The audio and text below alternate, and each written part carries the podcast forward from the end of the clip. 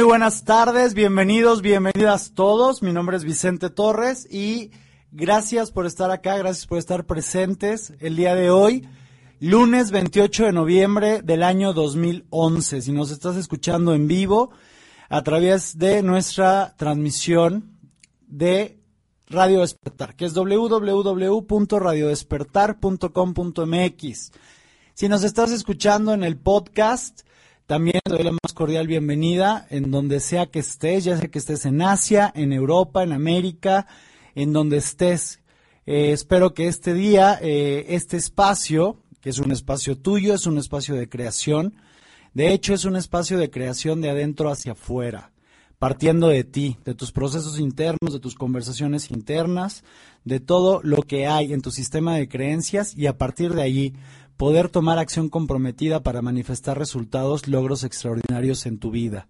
Dicho todo eso, gracias por estar presente, gracias por escucharnos. Eh, esperamos, eh, en lo personal espero, poder ser de contribución para la visión de tu vida, de poder sumar para lo que sea que estás buscando crear en tu vida. Quiero darle la bienvenida también a Josué y a Jonathan que nos acompañan en la cabina. Y el día de hoy, el lunes 28 de noviembre, el tema del que vamos a hablar son los miedos. Hoy vamos a hablar de eso que son los miedos. Si estuvieras trabajando con un coach, un coach que se dedique al desarrollo personal, eh, muy probablemente, de hecho, puedo apostar que seguramente cuando te encontraras un poco atorado o con algo que quieres llevar a un nuevo nivel en tu vida, eh, tu coach te apoyaría con dos preguntas principalmente. La primera pregunta sería, ¿qué es aquello que quieres? Específicamente, ¿qué es lo que quieres lograr? ¿Qué es lo que quieres ver manifiesto como un resultado en tu vida?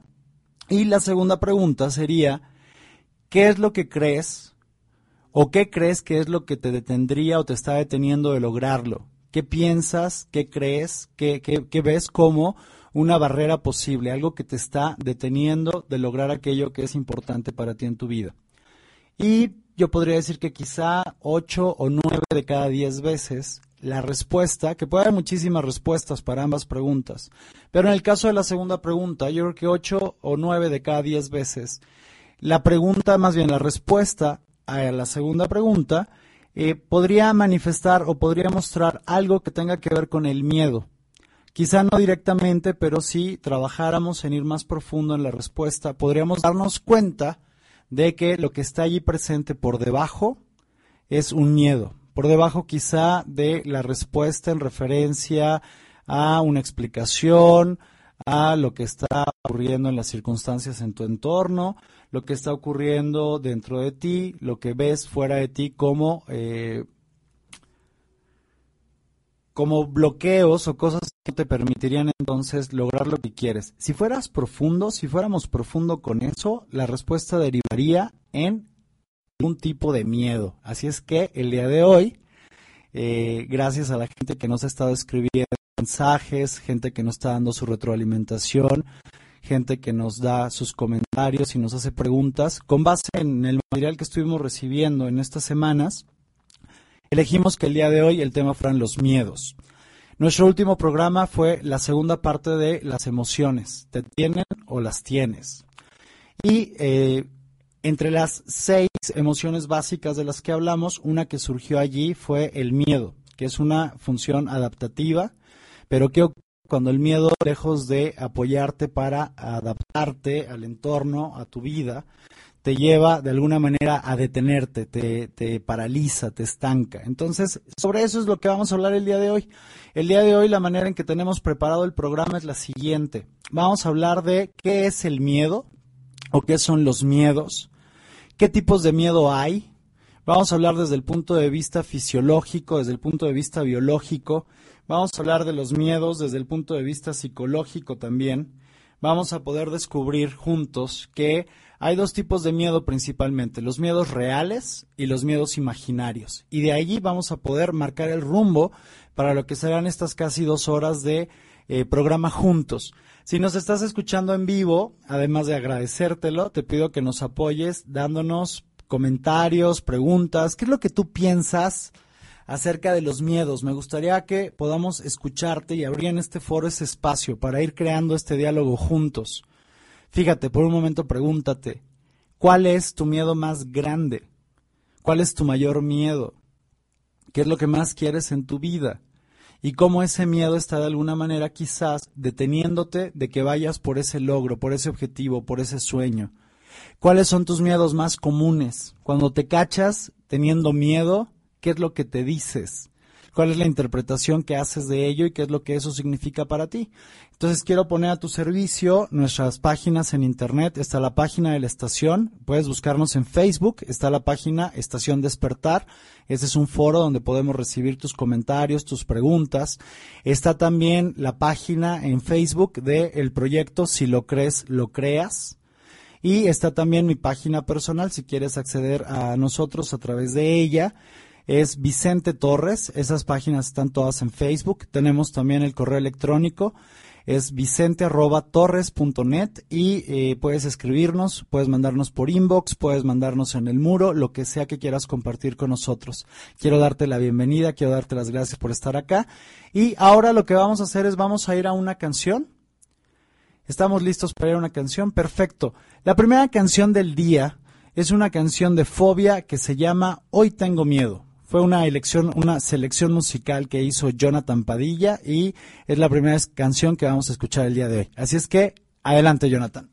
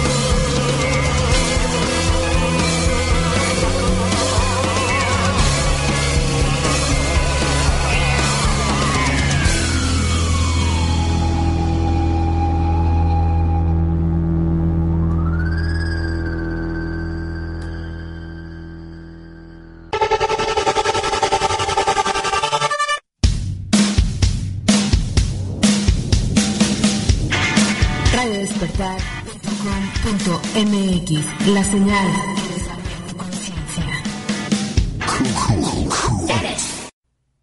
Bien, estamos de vuelta en este espacio y eh, la semana pasada fue una semana que acá en México el lunes fue feriado, por eso no, no tuvimos transmisión en vivo porque algunas personas nos escribieron y nos preguntaban qué onda con el programa de la semana pasada. Bueno, acá celebramos el 101 aniversario de la Revolución Mexicana, entonces fue un día feriado y no hubo transmisión en vivo. Eh, hoy retomamos nuestras transmisiones en vivo de los lunes y quiero agradecer todos los mensajes, toda la gente que nos ha escrito, toda la gente que participa en este programa. Gracias por sus mensajes de cariño, de apoyo, de felicitación. Gracias por sus preguntas. Gracias por sus comentarios. Quiero que sepan que los escuchamos, los leemos y eh, utilizamos todo ello para ir creando cada día este espacio, expandiéndolo y siendo una mejor herramienta para ti, para, para lo que vas a crear en tu vida. De los mensajes de la semana pasada en especial hay uno que me conmovió profundamente, me, me alegró el corazón. Es un mensaje que me envió Rafael Alonso Nantón. Él vive en Parla, al sur de Madrid, en España. Muchísimas gracias, Rafa, por tus palabras. Muchísimas gracias por lo que estás creando. Me da un enorme gusto saber que podemos ser de apoyo para ti, para que descubras, para que abras posibilidades para tu vida y que desde ese espacio puedas eh, comenzar a crear nuevos logros en tu vida, nuevos resultados. Eh, no sabes qué gusto me da el pensar que aunque no tengo el gusto de conocerte personalmente, podamos llegar hasta allá, podamos llegar hasta ti, en esa, en esa ciudad, en ese pueblo de Parla, al sur de España, y digo, al sur de Madrid en España, y, que podamos ser de una utilidad. Muchísimas, muchísimas gracias. De hecho, esa es la idea, ese es la, el espíritu, es el propósito de este proyecto, que podamos servir no solamente a ti, Rafa, sino a todas las personas que amablemente nos escuchan para sumar a su visión, para crear juntos las cosas importantes, las cosas que realmente quieres para tu vida. Entonces, desde ese lugar, eh, muchísimas, muchísimas gracias por escribirnos.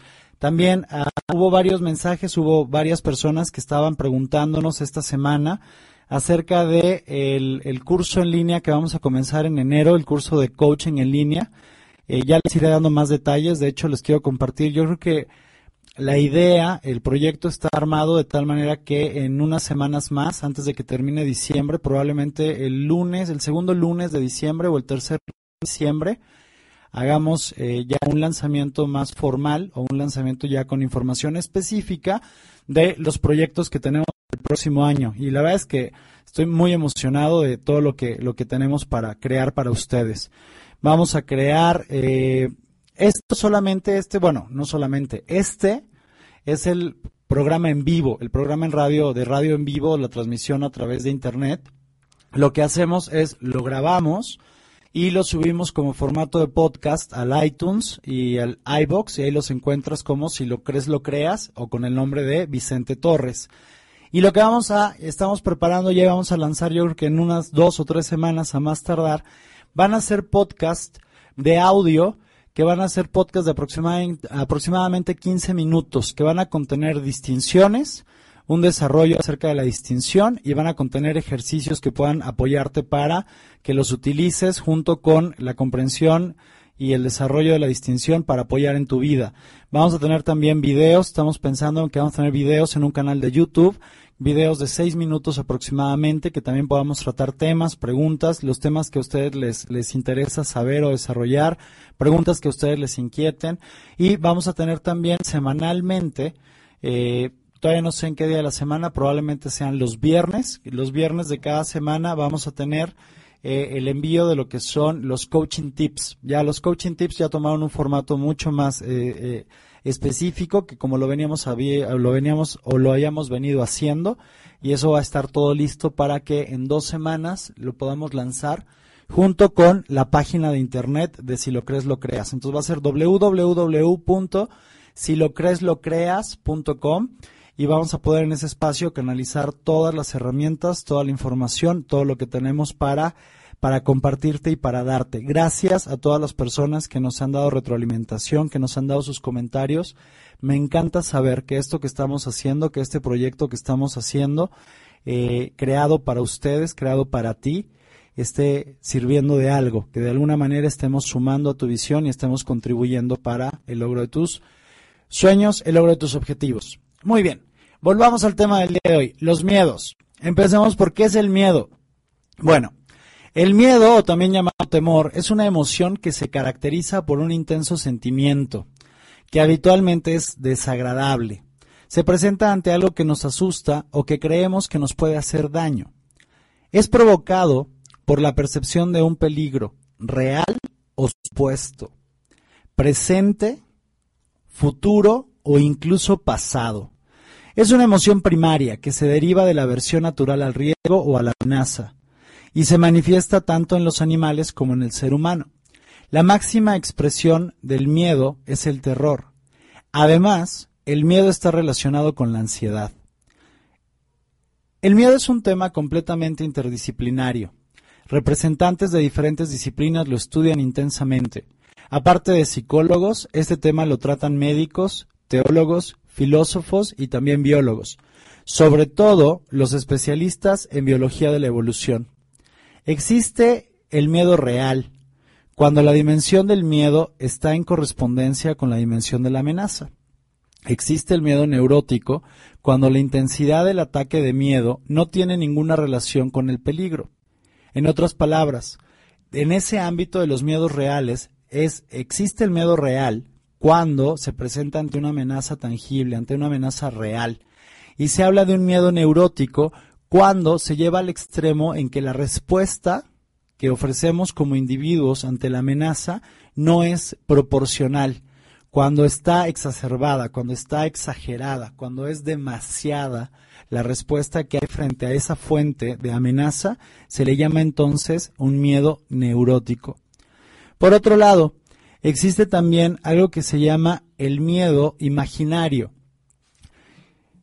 El miedo imaginario tiene que ver con aquello que genera en nosotros las reacciones prácticamente idénticas en nuestro cuerpo, las eh, reacciones biológicas, las reacciones fisiológicas, eh, pero están dadas ante algo que no es una amenaza real que es algo que probablemente estamos nosotros desarrollando en nuestra conversación interna, en nuestros pensamientos, en nuestra visión, en la manera en que tenemos de ver al mundo.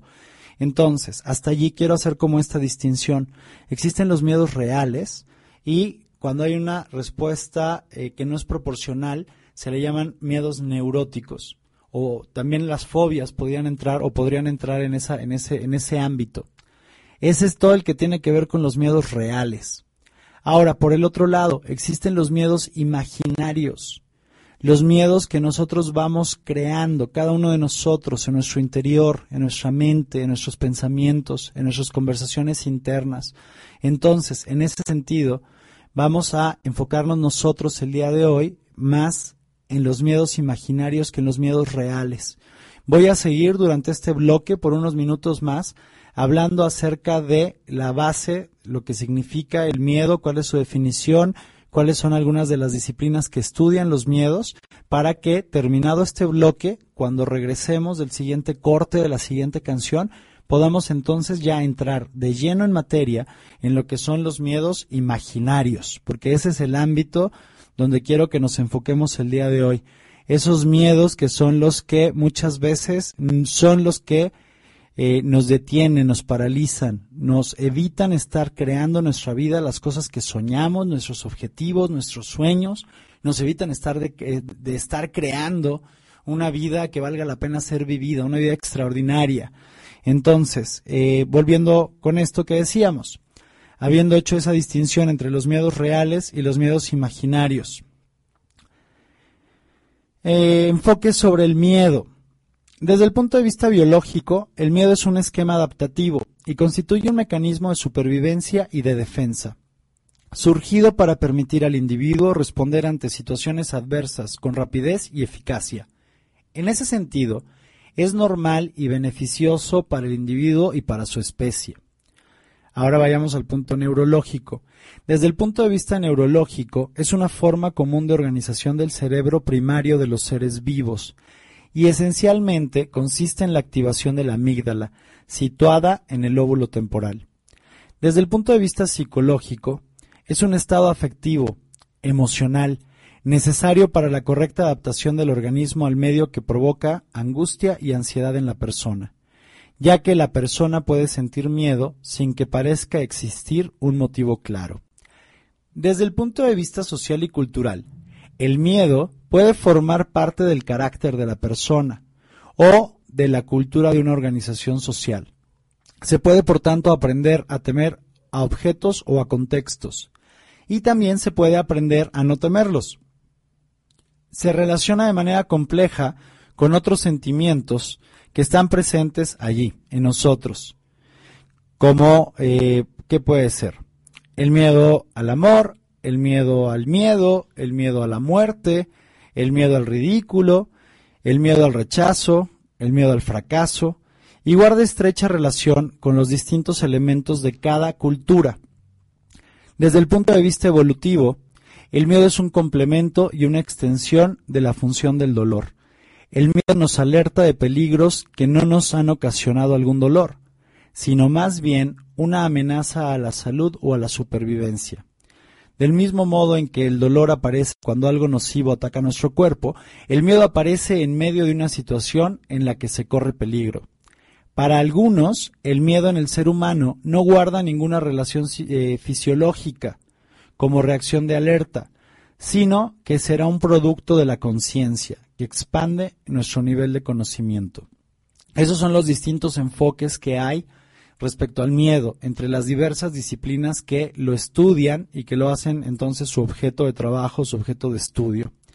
Hablemos por un momento de la fisiología, la psicología y la bioquímica del miedo.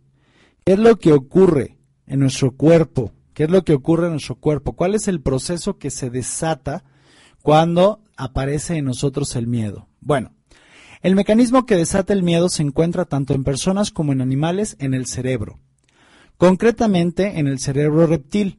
Ya se acuerdan que en otros programas estuvimos hablando acerca de lo que es el cerebro reptil, el cerebro mamífero, el cerebro desarrollado o el cerebro humano. Bueno, volvemos, vuelve a aparecer en, en, un tema que trabajamos, este tema, porque es de vital importancia. Tiene que ver, recuerden, con la teoría eh, del cerebro triuno, que habla de las distintas etapas de evolución que el cerebro humano ha tenido. Entonces, el miedo aparece eh, concretamente en el cerebro reptil, que es el que se encarga de regular acciones esenciales para la supervivencia, tanto como comer y respirar, entre otras. Y también tiene que ver con el sistema límbico, que el sistema límbico es el que tiene que ver con el cerebro mamífero, que es el encargado de regular las emociones. En, conjunto, lo que tiene que ver con el miedo eh, está enfocado a la lucha, la huida o el evitar el dolor.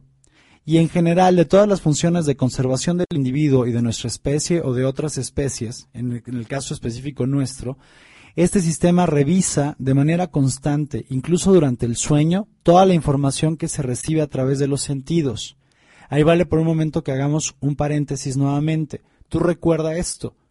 Nosotros nos relacionamos con la vida, con el mundo, a través de nuestras percepciones y nuestras percepciones la llevamos a cabo a través de nuestros sentidos. Tenemos cinco sentidos que son el tacto, el olfato, el gusto, el oído y la vista.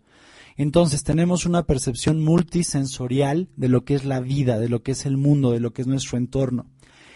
Y lo que el cerebro hace es constantemente está revisando todos los estímulos, todas las percepciones que recibimos a través de los sentidos. Y lo hace a través de una estructura que se llama la amígdala cerebral que controla las emociones básicas, como el miedo y el afecto. ¿De qué se encarga? Se encarga de localizar la fuente del peligro, de tal manera que cuando la amígdala se activa, se desencadena la sensación de miedo y ansiedad, y su respuesta puede ser una de tres, la huida, el enfrentamiento o la paralización. Se ha encontrado que la sensación de miedo está eh, mediada por la actuación de la hormona antidiurética o vasopresina en la amígdala cerebral y que la del afecto lo está en la hormona de la oxitocina, que también está en la amígdala. Está en estudio un antagonista selectivo de la vasopresina, el compuesto SSR 149415. Pongan atención porque luego viene en el examen. Entonces no me vean con esa cara, chicos. Eh, lo que hace este compuesto es bloquea la sensación de miedo social, miedo hacia otros animales de la misma especie, pero no a otros tipos de miedo. Entonces, ¿qué es lo que ocurre?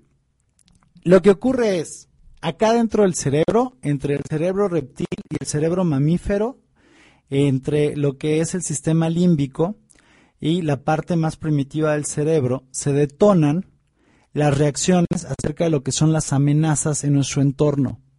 Y entonces de allí se derivan una de tres acciones. Puede haber la huida, puede haber la lucha o puede haber lo que es el paralizarse.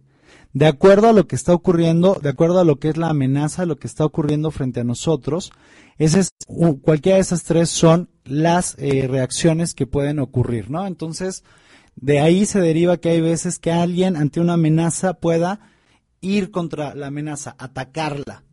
Puede ser que se paralice, que no se mueva, que busque ocultarse, que busque permanecer como inadvertido. O puede ser que lo que hace es huir.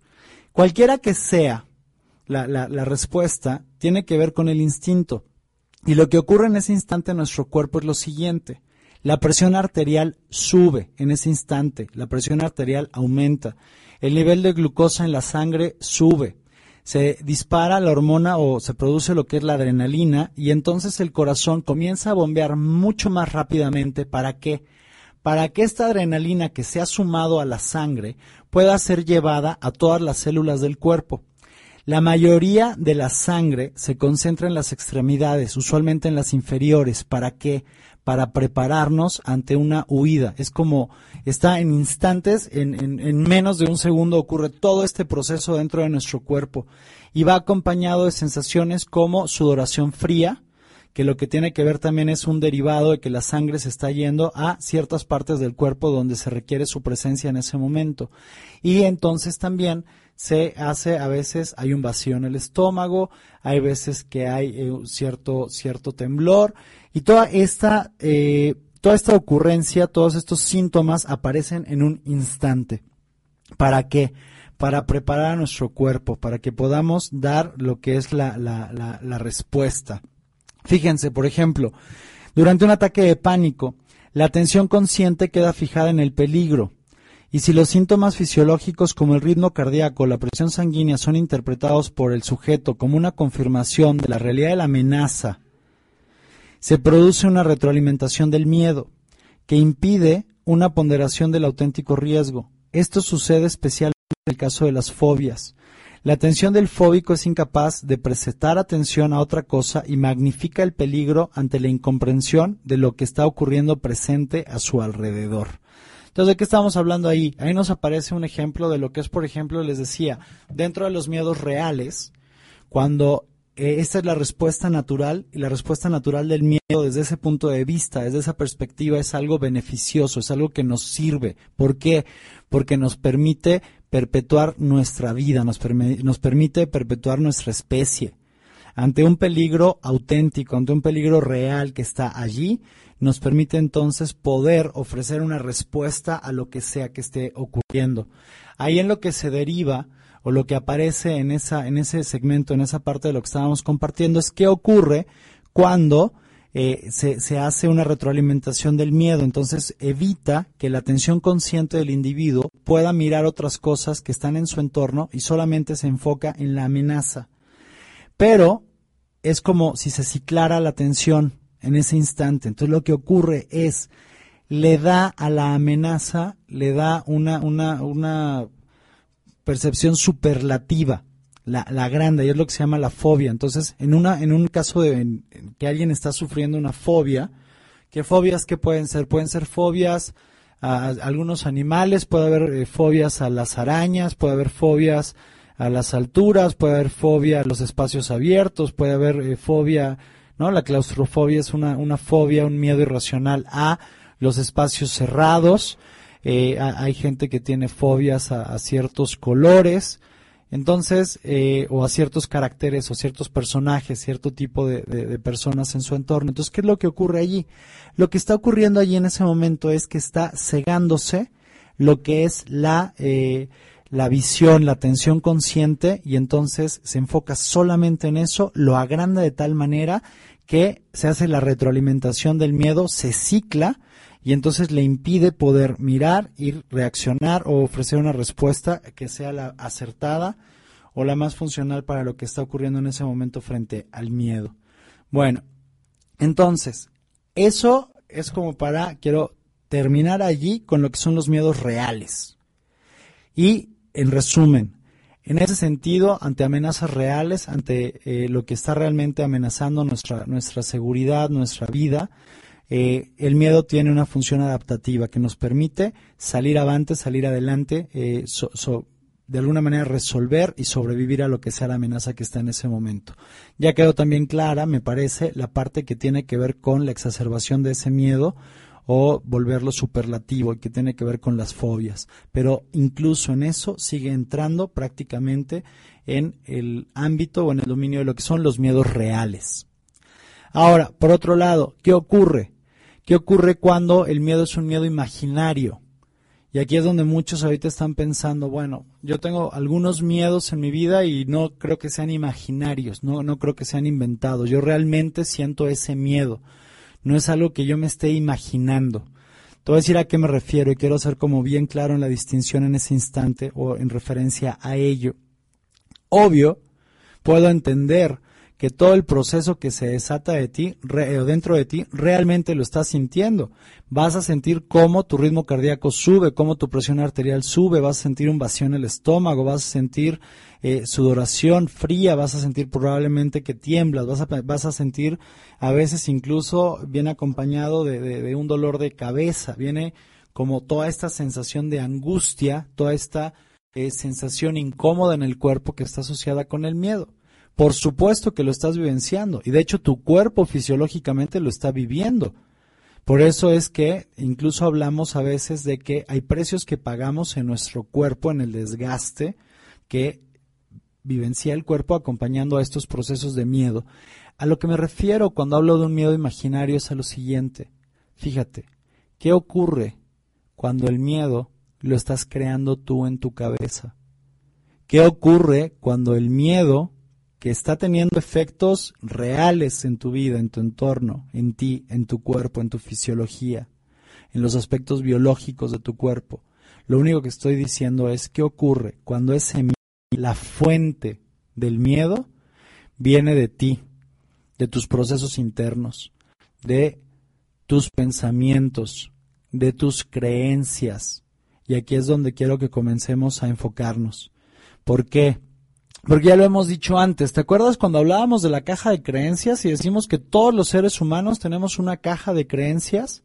¿Te acuerdas que había un aspecto en que yo te decía, las cuatro paredes de la caja de creencias están formadas por lo siguiente?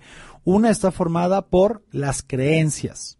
Y recuerda, tus creencias provienen de tus experiencias del pasado, no de lo que ocurrió sino de lo que tú interpretaste y tú filtraste y tú formaste como una creencia a partir de eso que ocurrió. En otras palabras, de tu experiencia, de la manera en que tú incorporaste, de la manera en que tú introyectaste en ti la interpretación y el significado de lo que ocurrió. Entonces, tenemos las creencias que están relacionadas directamente con las experiencias de tu pasado. Y por el otro lado, tenemos la pared que está formada por los miedos. Los miedos que de alguna manera lo único que son son una proyección hacia el futuro de tus creencias del pasado. Vamos a verlo de otra manera. Fíjate, si tú tuviste un pasado en donde ocurrieron cosas, que te hubo eventos, que la vivencia, experimentar esos eventos, eso que ocurrió, fueron cosas que te lastimaron, fueron cosas dolorosas para ti. Y tú lo dejas así como está allí, en tu inconsciente sin trabajarlo, solamente almacenado allí. Obviamente va a haber de alguna manera un proceso directo que no pasa por tu conciencia, sino que va más a la reacción automática en términos del futuro. Cuando entonces veas el futuro y veas o puedas mirar alguna situación, alguna persona, algo que se parece a lo que en el pasado representó un dolor, que representó tristeza, que representó algo que te hizo daño, Si tú, lo proces si tú no lo procesas en conciencia y simplemente lo derivas a la parte de la reacción automática, lo que vas a hacer entonces es mirar ese futuro con miedo. ¿Por qué? Porque es lógico, porque es obvio. Si yo no estoy presente con lo que está ocurriendo en mi vida y estoy mirando hacia adelante, lo único que voy a ver es un futuro que me da incertidumbre, es un futuro incierto, es un futuro que me da miedo. ¿Por qué? porque tengo miedo de que mi futuro vuelva a ser igual o sea igual que el mi pasado, un pasado que me duele, un pasado que me lastima. Voy otra vez. Cuando tú tienes vivencias de tu pasado y las experimentaste y las incorporaste en tu ser, tu conciencia, en tu, en, tu, en tu mente, sin procesarlas, se fueron directamente al cajón del inconsciente y están allí solamente como algo que te lastimó, como algo que te dolió. Entonces, cuando veo el futuro, cuando veo mi vida, cuando veo lo que la vida me está presentando, me está poniendo al frente hacia adelante, y en automático hago una interpretación de que las eh, condiciones en mi entorno son parecidas o son similares a las que en el pasado me lastimaron y me dolieron. Cuando hago ese proceso en automático, en el inconsciente, sin estar presente, obviamente mi única, mi única respuesta lógica ante eso es el miedo. ¿Por qué? Porque estoy una vez más llevando o limitando un proceso que podría ser en conciencia, con mi foco atencional, con el timón de mi barco en conciencia, lo estoy derivando, lo estoy dejando de alguna manera solamente en una reacción automática. Y la única reacción automática, lógica, que podría aparecer en ese instante entonces es el miedo. A eso me refiero cuando te hablo de miedos imaginarios. Me refiero a esos miedos que surgen en ti, que sé que por supuesto se sienten en tu cuerpo, lo sientes en tu en tu ritmo cardíaco, en tu presión, en, en, todo. Lo sientes en tu cuerpo. ¿Por qué? Porque se detonan todas las hormonas, se detonan todos los procesos biológicos y fisiológicos en tu cuerpo. Respecto a eso, de lo que estoy hablando es de que la fuente de ese miedo y de esa vivencia en ese instante y de las consecuencias que pueda tener en tu vida, que quizás sean que te paralices, que ataques o que huyas, no tienen que ver contigo, no tienen que ver con quien tú eres, no tienen que ver con tu ser auténtico, no tienen que ver con tu conciencia, con tu foco atencional, no tienen que ver cuando estás presente tú en tu vida, a cargo del timón de tu barco, del barco que es tu vida. Lo único que estoy diciendo es cuando tú no estás presente, se hace un bypass y entonces surge el miedo porque es la única respuesta eh, lógica es la única respuesta esperada, porque ese es el proceso del miedo. Por eso quise hablarte primero de cómo funciona el proceso del miedo, para que podamos ver o mirar bien a bien, de manera clara, distinguiendo cuál es el proceso del miedo y cómo es que aparece en ti. Y ahí es donde vamos a regresar cuando vengamos del corte, vamos a comenzar a enfocarnos allí, porque sabes, ahí es donde siempre está en tus manos la posibilidad de, en conciencia, elegir una posibilidad distinta. Pero ya vamos a hablar de eso cuando vengamos del corte. Entonces, vamos a ir a una canción, que es una canción de Juanes, si no me equivoco, una canción de Juanes que se llama No creo en el jamás. Queremos compartirte esta mañana, bueno, esta tarde, esta canción, o bueno, esta noche, esta madrugada, si nos estás escuchando en el podcast, donde sea que estés y la hora que sea para ti. Queremos compartirte esta canción. Es una canción de Juan Esteban, mejor conocido como Juanes, cantautor colombiano. La canción se llama No creo en el jamás. Te la queremos compartir porque nos parece que la letra tiene aspectos hermosos de lo que significa nuestra relación con el miedo. Él escribe acerca de su relación con el miedo en esta canción. Y entonces, queremos dejarte con esta canción. Es Juanes, la canción se llama No creo en el jamás.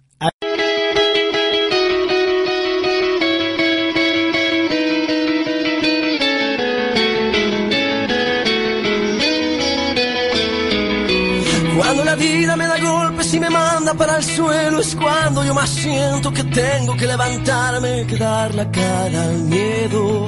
Es una forma de vencerlo No voy a darme por vencido, no voy a darle mi vida al miedo. El miedo es un asesino que mata los sentimientos. Sé que no estoy solo, yo sé que Dios está aquí adentro. Y necesito silencio para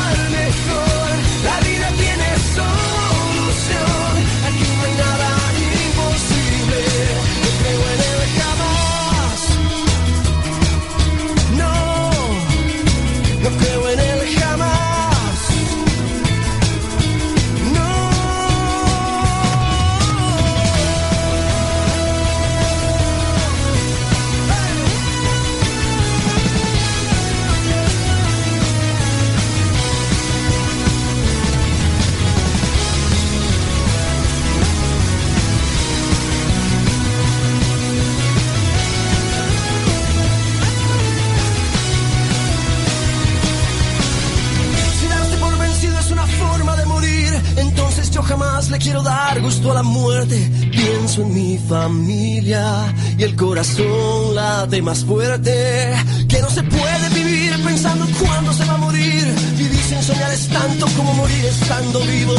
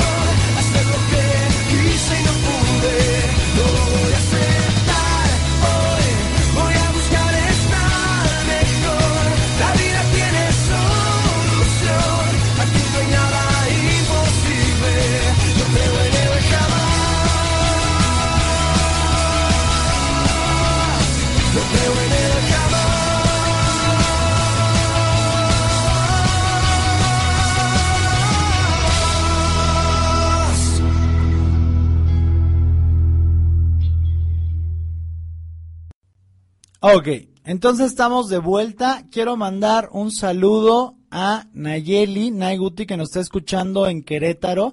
Muchas gracias por escucharnos, Nay. Eh, vi ahí lo que me escribiste la, la semana pasada que anduve por allá en Querétaro. Esta semana voy a estar otra vez por allá. Voy a andar allá el martes y el miércoles. Te mando un abrazo y un beso enormes. También a las eh, demás personas que nos están enviando sus preguntas, nos están enviando de alguna manera, ya nos comenzaron a compartir cuáles son sus miedos. Quiero invitar a los demás, a los que nos están escuchando, cuéntanos, ¿cuáles son tus miedos? Fíjate si, si al poder compartirlos nos sirvan para que otras personas eh, sepan que quizá no están solas, no están solos en los miedos que, que se les presentan. Eh, si no quieres que digamos tu nombre, nada más nos dices ahí, eh, yo quiero compartir, no digan mi nombre. Y podemos hacerlo. Si quieres que sí digamos tu nombre, pues nos dices, porque entonces a lo mejor te da miedo que no digamos tu nombre. Nada, no es cierto. No importa, como tú sea que quieras, te vamos a apoyar. Pero sí, sería interesante que enriquezcamos juntos este, este diálogo. Bien, entonces, ¿qué es lo que tenemos hasta ahora? Ya definimos, ya hicimos la distinción entre lo que son los miedos reales y lo que son los miedos imaginarios. Ahora vamos a enfocarnos a los miedos imaginarios. Quiero retomar esto porque creo que no fui muy claro, creo que me, me, me, perdí un poco ahí en mis propias palabras. Entonces lo que quiero decir es lo siguiente.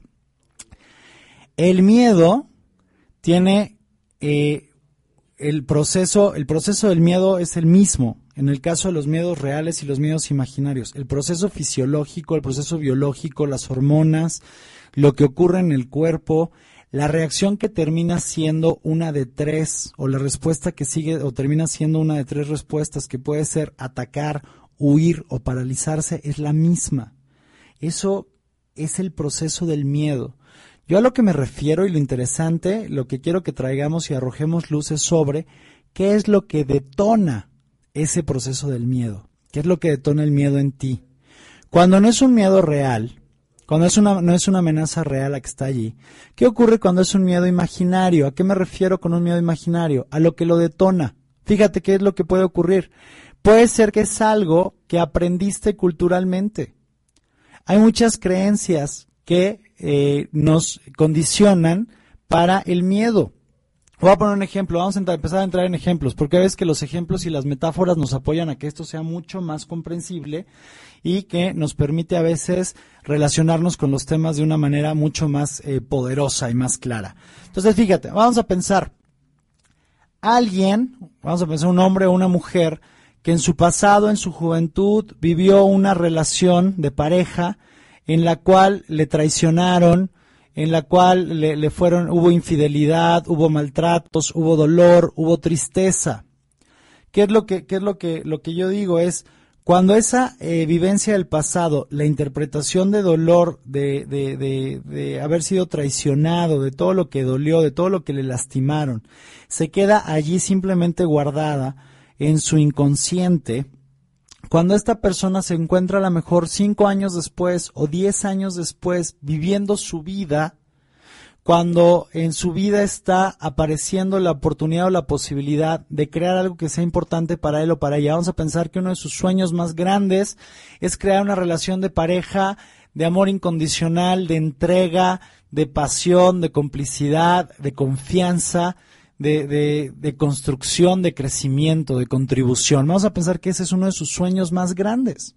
¿Qué es lo que puede ocurrir? Esta persona se encuentra 10 o 5 o 15 años después de esa experiencia dolorosa del pasado y se encuentra entonces en un momento en el que aparece ante sí una persona que de alguna manera es la posibilidad de comenzar a crear este sueño, esta relación de pareja. Y entonces se encuentra con esta persona, que es la posibilidad, comienza a crear una relación con esta persona, con él o con ella, comienza a vivir este, este proceso de volver a salir, salen a cenar, van al cine, se mandan mensajitos, se hablan por teléfono, quizá está en su trabajo, recibe este un regalo, una llamada o recibe algunas flores. Y entonces está creando, está, está permitiéndose involucrar, se está involucrando en esta relación, en crear esta relación de pareja.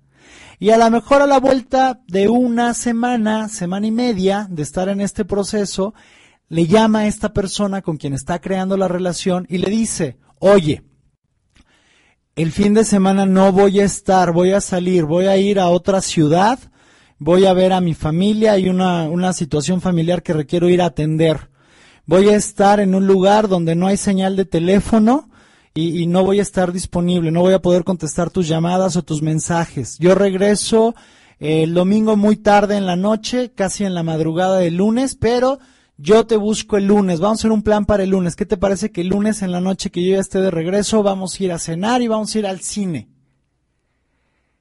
Ok, y pasa. Y a lo mejor lo que puede ocurrir aquí es, si esta persona, este hombre o esta mujer, no está presente en lo que está ocurriendo en ese momento, desde su conciencia, desde lo que está creando, puede ocurrir que en ese momento se detone un miedo terrible en él o en ella. Y que comience entonces el proceso del miedo. ¿Por qué?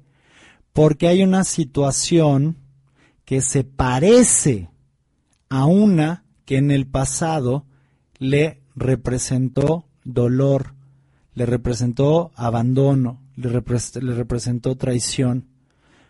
¿Por qué?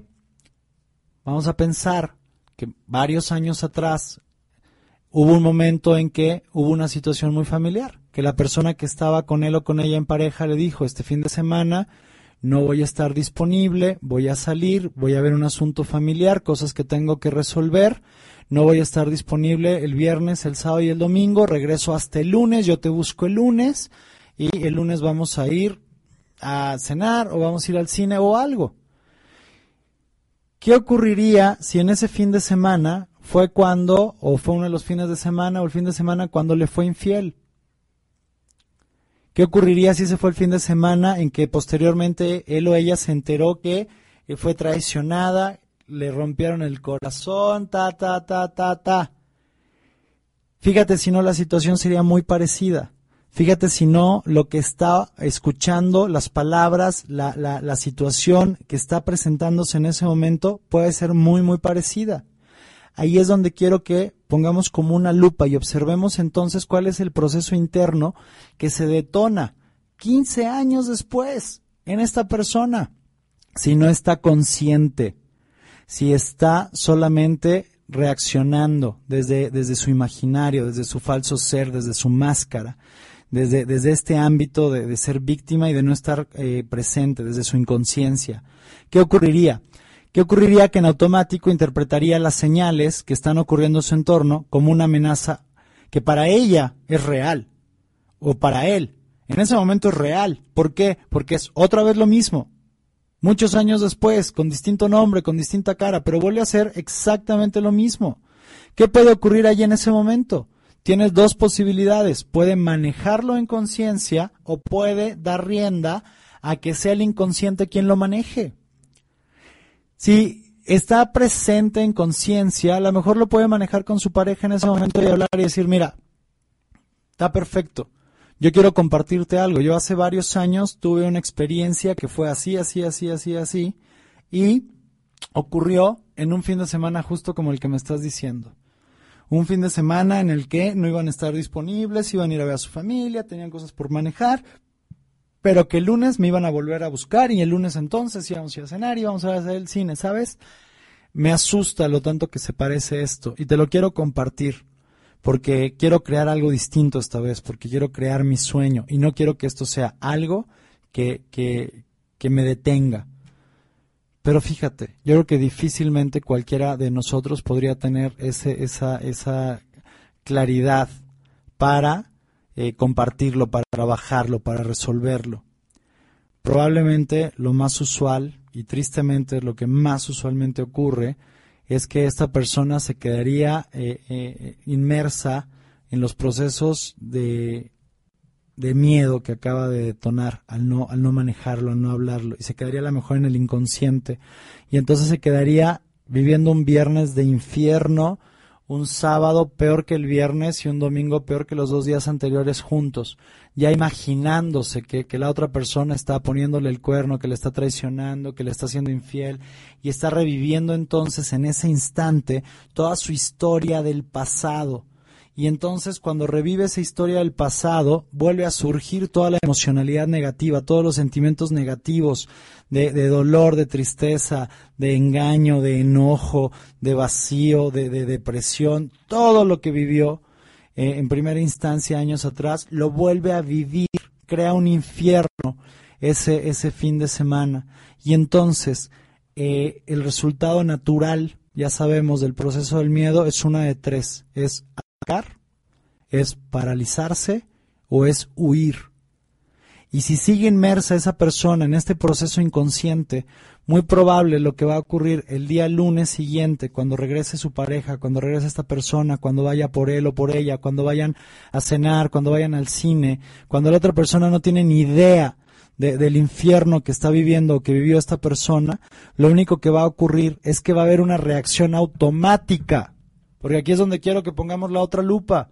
El proceso del miedo deriva en reacciones automáticas, que están bien cuando son presentadas o como respuesta a amenazas reales. Pero ¿qué ocurre acá? Cuando probablemente no es una amenaza real, vamos a pensar que esta persona, la pareja, esta semana realmente se fue vamos a pensar que se fue a, una ciudad y de la ciudad se fue a un pueblito y que estuvo el fin de semana atendiendo asuntos familiares de, de, alguna cuestión, de alguna índole que tenía que ver con su familia y que realmente estuvo en un pueblito en donde no había señal de teléfono, donde no había correo electrónico, donde no había la posibilidad de mandar mensajes de texto.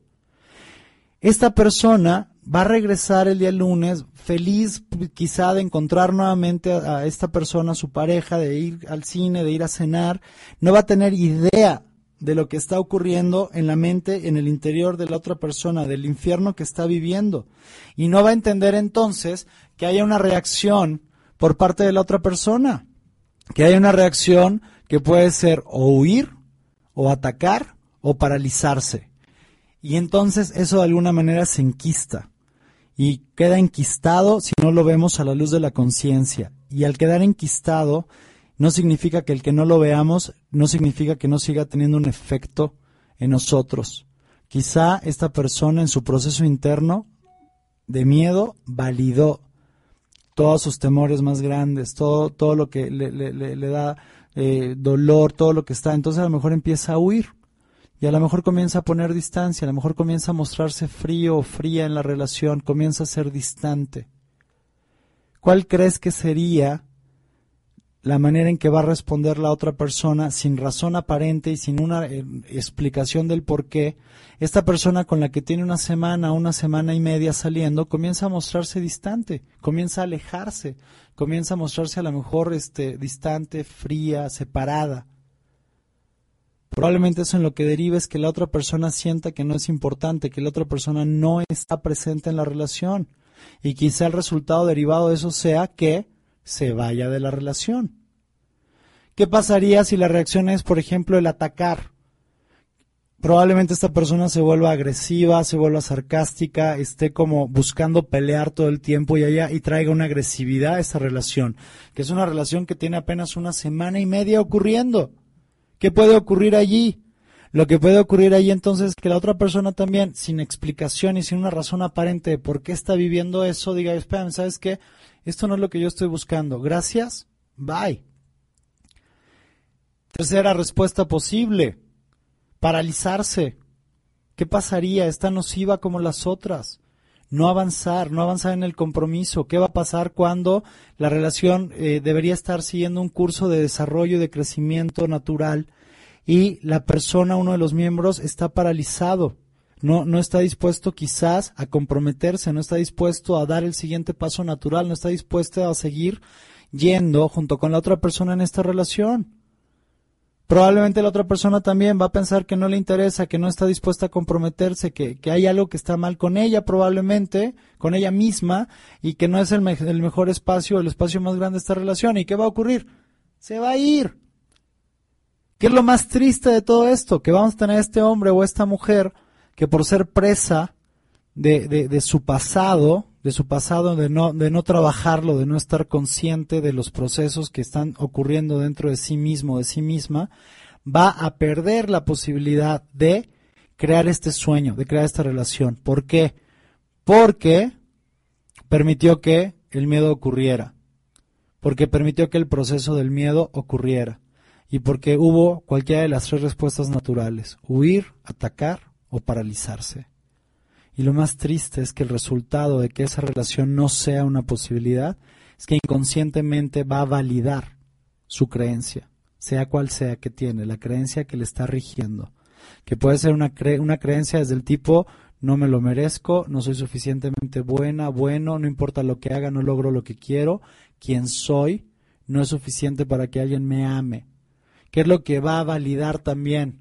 Va a reforzar sus miedos. Cuando abro mi corazón, cuando empiezo a entregarme, cuando empiezo a salir, cuando confío, me abandonan, me dejan. Y aunque en, esta segunda relación, años después de la primera, no haya habido una traición, no haya, no haya habido una infidelidad, eso no importa. La experiencia al final del día va a ser la misma. Y lo único que va a solidificar va a ser las paredes de su caja de creencia, para mantenerse en su zona cómoda, para mantenerse en esa prisión sintiéndose entre comillas a salvo, pero sin crear lo que realmente quiere, sin crear lo que realmente sueña. Fíjate, la pared de sus creencias va a estar solidificada, va a estar más engrosada, la pared de sus miedos también, la pared de sus excusas y justificaciones y la pared de sus historias y de sus cuentos. ¿Por qué?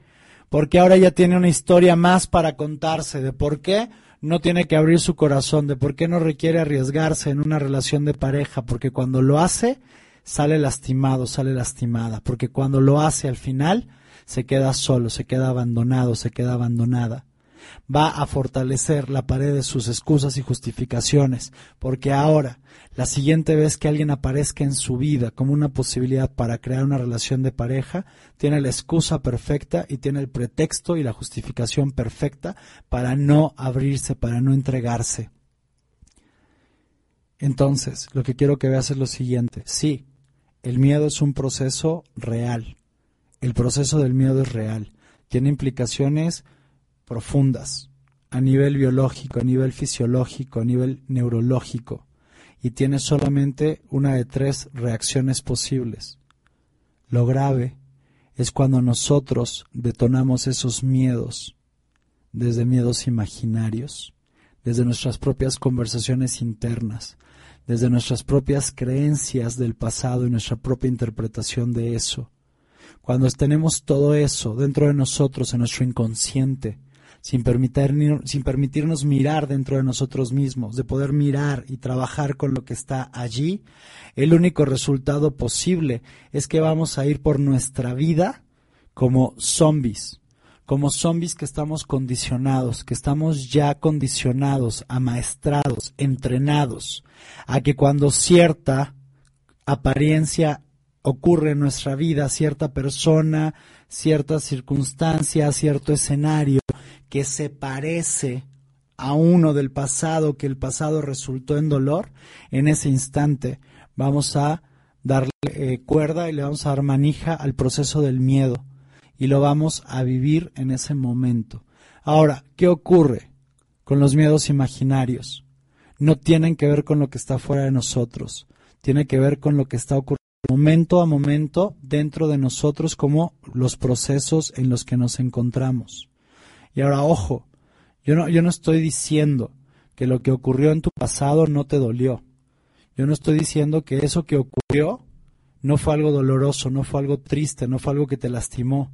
Lo único que estoy diciendo es que requieres traer tu conciencia a esos aspectos de tu vida. ¿Para qué?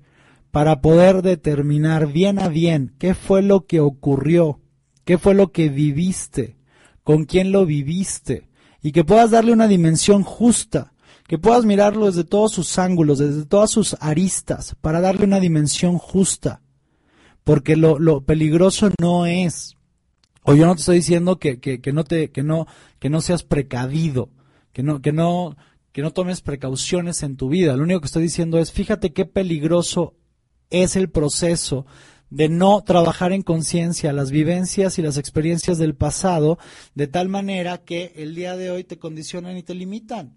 Porque ese es el miedo. Y el miedo cumple su función. Fíjate en cuántas áreas de tu vida estás paralizado, no estás tomando acción, no estás haciendo aquello que sabes que va a llevarte a lograr tus resultados y tus sueños. Fíjate, pregúntate en este momento, quiero que abras un espacio de conciencia en este instante para preguntarte, ¿cuáles son las áreas de mi vida? ¿Cuáles son las relaciones en mi vida, los objetivos que no estoy creando porque el miedo me paraliza? porque estoy permitiendo que esta parálisis sea un no tomar acción. Y a lo mejor luce a veces como una manera de postergar, de ir dejando para después, de no tomar acción, de seguir estancado en el mismo lugar. Fíjate cuáles son las áreas de tu vida en donde el miedo te está llevando a tener la siguiente respuesta o la siguiente reacción. A lo mejor estás atacando, a la gente en tu vida. Fíjate si hay relaciones de tu vida en las cuales por miedo quizá te des cuenta que estás siendo agresivo con las otras personas, que estás atacándolas. ¿Cómo luce el ataque? ¿Cómo luce la agresión? Esa respuesta, ¿cómo luce nuestras relaciones? Fíjate cuáles son aquellas personas en tu vida a quienes estás buscando controlar por miedo. A lo mejor estás buscando controlar inconscientemente, estás buscando controlar a tus hijos, a tus hermanos, a tu pareja, a lo mejor estás buscando controlarlos, porque tienes miedo de no ser suficiente, de no poder mostrarles, de no poder apoyarlos, de no poder ser una guía para ellos. Y entonces a lo mejor la respuesta automática de, de, del miedo, en este caso, será eh, la que tiene que ver con el dominio de la agresión, que en este caso la agresión luce como el control O quizá también como agresión. ¿Con quién estás siendo agresivo en tu vida? ¿A quién estás atacando? O fíjate también, ¿de quién crees que requieres estarte defendiendo porque crees que te están atacando? Y la tercera opción posible de respuesta del miedo es huir. Fíjate que estás evadiendo en tu vida el día de hoy por miedo. Fíjate que estás evadiendo y fíjate cómo evades. Hay gente que se da cuenta ante esta pregunta que quizá utiliza el trabajo para evadir estar presente en su casa, en su familia. Hay gente que nota que a lo mejor utiliza a su familia para no estar presente en su trabajo. ¿Por qué? Por miedo. Hay algo que quiero que traigamos ahorita, ya que me parece que quedó claro, quedó claro cómo funciona el proceso del miedo y a lo que me refiero con que hay tres eh, posibles reacciones o respuestas. Y que cuando hablo del miedo imaginario es cuando no tienes trabajado tu pasado, tus, eh, tus vivencias, lo único que haces es ir por la vida mirando el mundo, el entorno, con, con, un, con una, desde una ventana que tiene la forma y el perfil de tus miedos. Entonces, cuando algo viene y aparentemente encaja con eso, vas. En automático vas a esa respuesta, vas a esa reacción, que puede ser que huyas, que puede ser que te paralices o que puede ser que ataques. El ataque en forma de control, en forma de imposición, en forma de manipulación a veces. La huida en forma de evasión, de no estar presente. Y la parálisis en forma de estar estancado, de no tomar acción, de no ir por tus sueños, de no ir por lo que quieres. Entonces lo que quiero que tengas la conciencia en este instante es fíjate, fíjate cómo el miedo imaginario te detiene el día de hoy en tu vida, de lograr lo que quieres, ya sea que te lleva a una reacción de, de agresión, de ataque a tu entorno, y también la defensa, quiero que sepas, es, es del mismo dominio. Cuando estás atacando, cuando estás siendo agresivo porque sientes que alguien te quiere controlar o demás, estás cayendo justamente en el mismo juego. Cuando estás paralizado, cuando no estás tomando acción, cuando estás postergando, cuando estás dejando para mañana las cosas que sabes que tendrías que estar haciendo ya el día de hoy en tu vida, eso es una reacción del el miedo imaginario. Cuando estás evadiendo en tu vida, cuando no estás presente, eso también es una reacción del miedo, del miedo imaginario. Fíjate cómo evades. Hay gente que evade con la televisión, hay gente que evade durmiendo, hay gente que evade con el sexo, hay gente que evade con la comida, hay gente que evade con las drogas, hay gente que evade con el alcohol. Pero de última, lo que tienen en común todas esas maneras de evasión es, es, es una persona a quien le da mucho miedo la situación que está viviendo, que voltea a ver su entorno y le da mucho miedo no es un miedo real, es un miedo imaginario, porque es la proyección de algo del pasado. Y en lugar de trabajar lo del pasado para liberarse y poder estar presente y crear una visión distinta de lo que está ocurriendo hoy, está mirando su futuro a través del cristal de su pasado. Y desde ese lugar, sin estar presente, inconscientemente, la única respuesta es la que está dando. Imagínate, es una persona que de fondo lo que está ocurriendo en su, en su, en su interior es una conversación de tengo evidencia de que no importa lo que haga, no puedo crear algo distinto. Mis circunstancias no van a cambiar, no importa lo que haga. Y mis circunstancias me duelen. Entonces, voy a huir de ellas. Voy a defenderme de ellas. Evadiendo, paralizándome, huyendo, paralizándome o atacando. Quiero que notes qué profundo es este tema en realidad. Qué profundo es. ¿Qué ocurre? Hay una vivencia del pasado, la puedes trabajar, la puedes resolver, hay muchas maneras. Un ejemplo que viene a mi mente es el siguiente. Eh, yo cuando era muy chiquito, cuando tenía como cuatro años, amaba a los perros, a todos los perros, a los míos y a los del vecino y a los de la calle y a los del parque y a todos. Había un vecino en casa, en la calle de mi abuelita, había un vecino que tenía un, perro, un pastor alemán hermoso, que yo cada vez que pasaba lo, lo, saludaba, lo, me acercaba a la reja y lo, lo acariciaba, jugaba con él y demás. Y entonces lo que ocurría era que él era como muy lindo conmigo siempre. Hubo un día que me acerqué, como lo hacía todos los días, lo acaricié y en el momento en que lo acaricié, me aventó un mordisco que me mordió en el pecho y me arrancó un pedazo, me arrancó un pedazo, yo tengo una cicatriz enorme, en, bueno, ya se bajó, cuando crecí se bajó como hacia el abdomen, pero tengo una cicatriz enorme de la mordida de ese perro. Ahora, ¿qué ocurrió? Gracias a Dios, mi tío Arturo, que ya falleció, pero mi tío Arturo era veterinario. Y entonces él tuvo la conciencia en cuanto se enteró de lo que había ocurrido, porque él no vivía en México, él vivía en Acapulco. Eh, después de que ya me llevaron, investigaron si el perro tenía rabia, ta, ta, ta, estaba ya todo resuelto. Mi tío tuvo el cuidado de pegarse conmigo en el teléfono casi por dos horas a explicarme hasta que él, él, él estaba claro en que yo había comprendido lo siguiente. Él me explicó que el perro no me mordió porque eh, fuera un mal perro. Me, me, me, ya que investigaron qué era lo que había ocurrido y todo, al perro le acaban de poner la vacuna contra la rabia ese día en la mañana temprano. Entonces, cuando les ponen una vacuna a los perros de ciertas vacunas, puede haber ciertas reacciones, eh, tienen ellos también un propio proceso y demás, y se pueden poner agresivos y reaccionar distinto a un ante, un mismo, este, eh, ante una misma situación. Entonces, ¿qué fue lo que ocurrió? Me dejó claro, me dejó claro que, que, que, no requería o que no debía tenerle miedo a los perros. Que lo que ocurrió fue una situación muy específica. ¿Por qué? Porque el perro había recibido una vacuna ese día, porque el perro estaba pasando un proceso que incluso tenía fiebre, ta, ta, ta, ta, ta, y que en ese momento, por eso ese perro me mordió. Aprovechó para explicarme y decirme que no era una buena idea que me eh, que yo acariciara a un perro cuando estuviera comiendo, porque el perro podría interpretarlo como que una amenaza de que le iba a quitar su comida y podía morderme, que no le jalara a los perros la cola, o sea, me, me estuvo conmigo, como a lo que voy es, más allá de la historia, creo en mí la conciencia de que ese perro, que no recuerdo cómo se llama, me mordió por las razones que hubo en ese caso. Pero me permitió entender que fue ese el hecho que ocurrió. Y lo que puedo ver y agradecer el día de hoy es que yo no traspolé lo que yo viví, porque me dolió muchísimo, me arrancó, me cosieron, fue, fue, fue un rollo, fue dolorosísimo.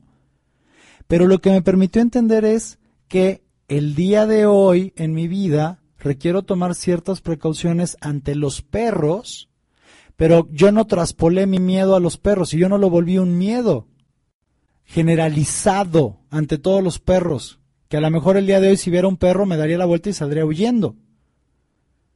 Y el día de hoy es una de las bendiciones más grandes porque amo a los perros, porque tengo una mascota, tengo una perrita, tenemos dos meses con ella, se llama Bailey y es la cosa más hermosa del mundo.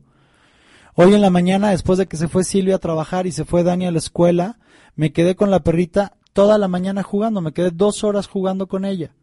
Y, entonces yo no la podría disfrutar y es de las cosas que más disfruto. O sea, chicos, si, si no, quien no tiene un perro no sabe lo que se está perdiendo.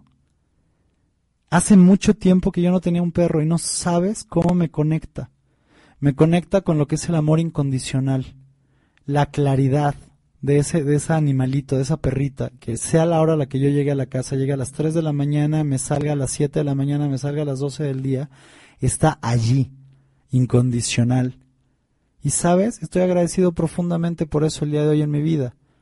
Y estoy agradecido de que mi tío tuvo eh, la, la, claridad de la conciencia de hacerme entender que fue un evento el que yo viví. Me apoyó a entender cómo yo lo creé, cómo contribuí a él. Y me ayudó a entender que eso no significaba que todos los perros en el mundo fueran a ser así. Eso fue hace más de 30 años.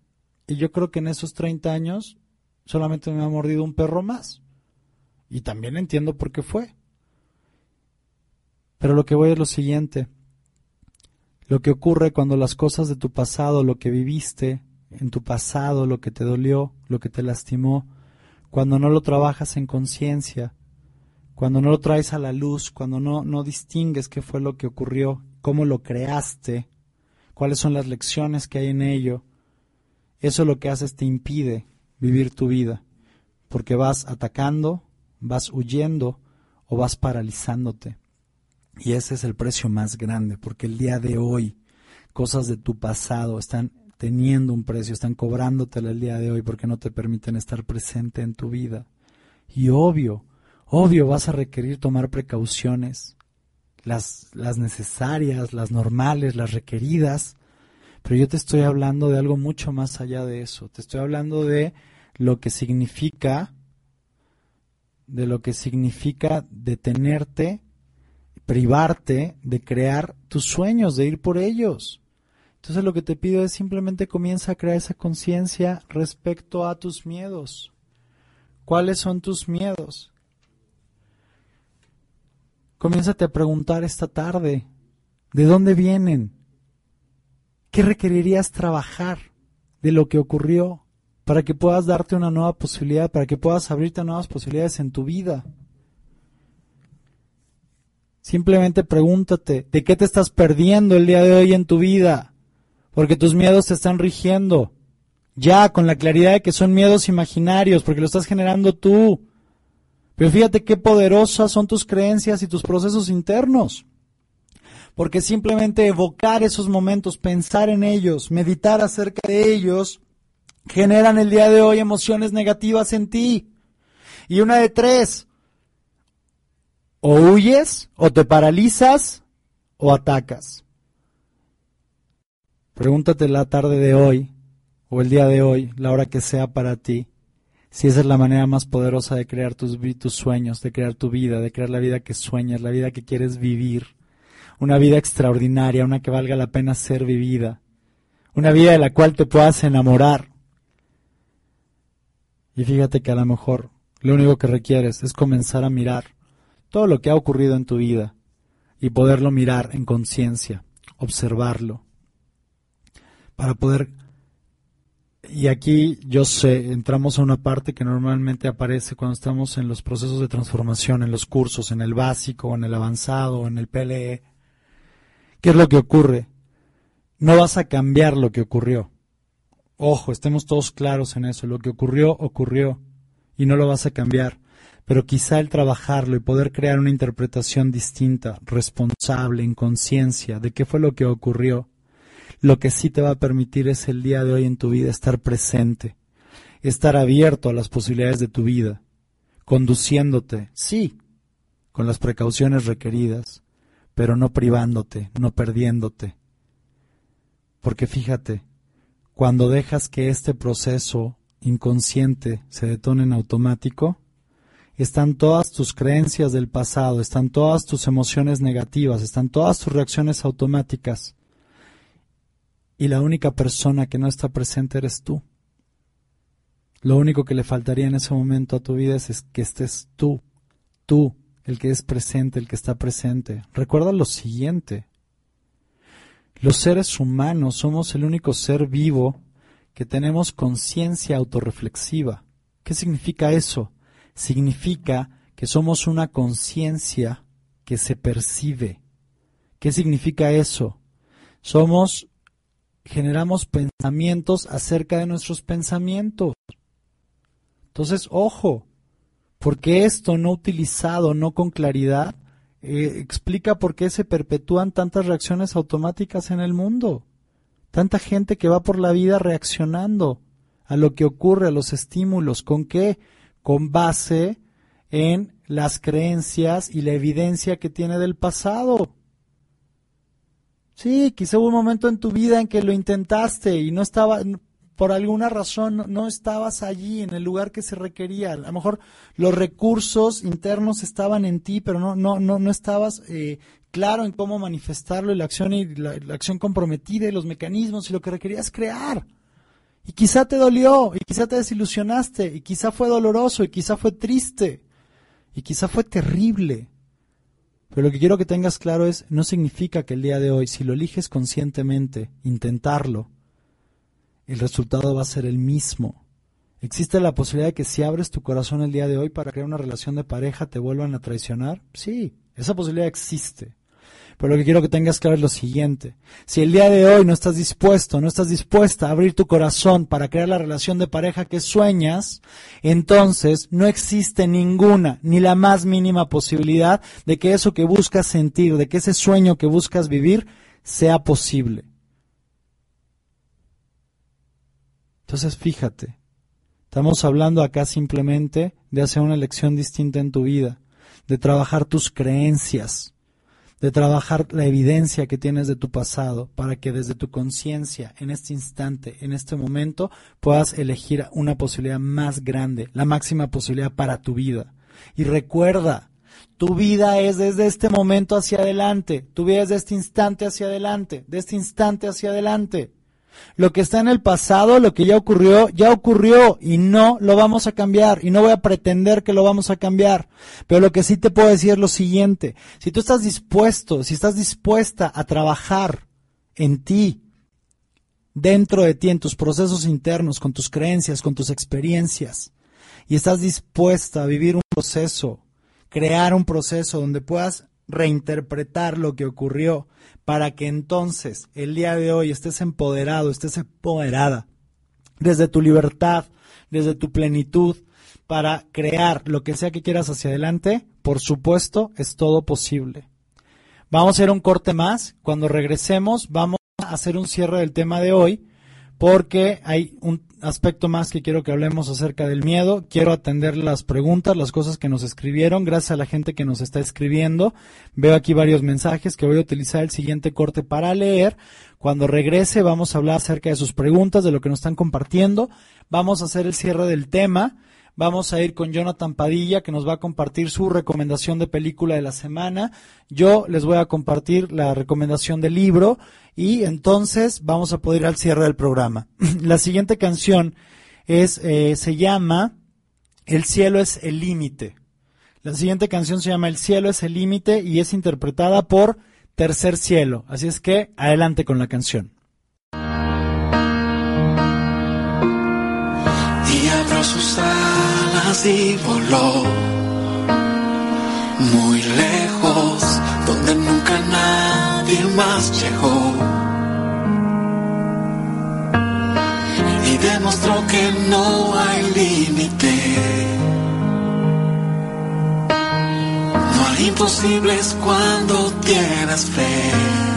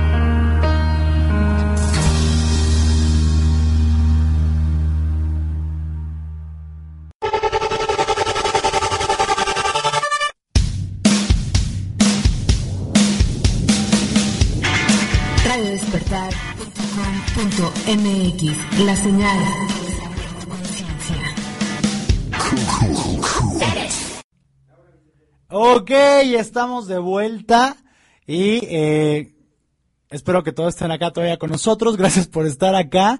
Gracias a toda la gente que nos manda saludos y abrazos. A, a Rubén, que se graduó este fin de semana de PL28. Rubencito, te mando un abrazo enorme. Los tuve en mi corazón este fin de semana, aunque no haya estado presente con ustedes. A Arturo Quintero también y a todos los demás chicos de PL28. Gracias por elegir la hermosa misión que eligieron. Gracias por elegirla y por salir a crearla.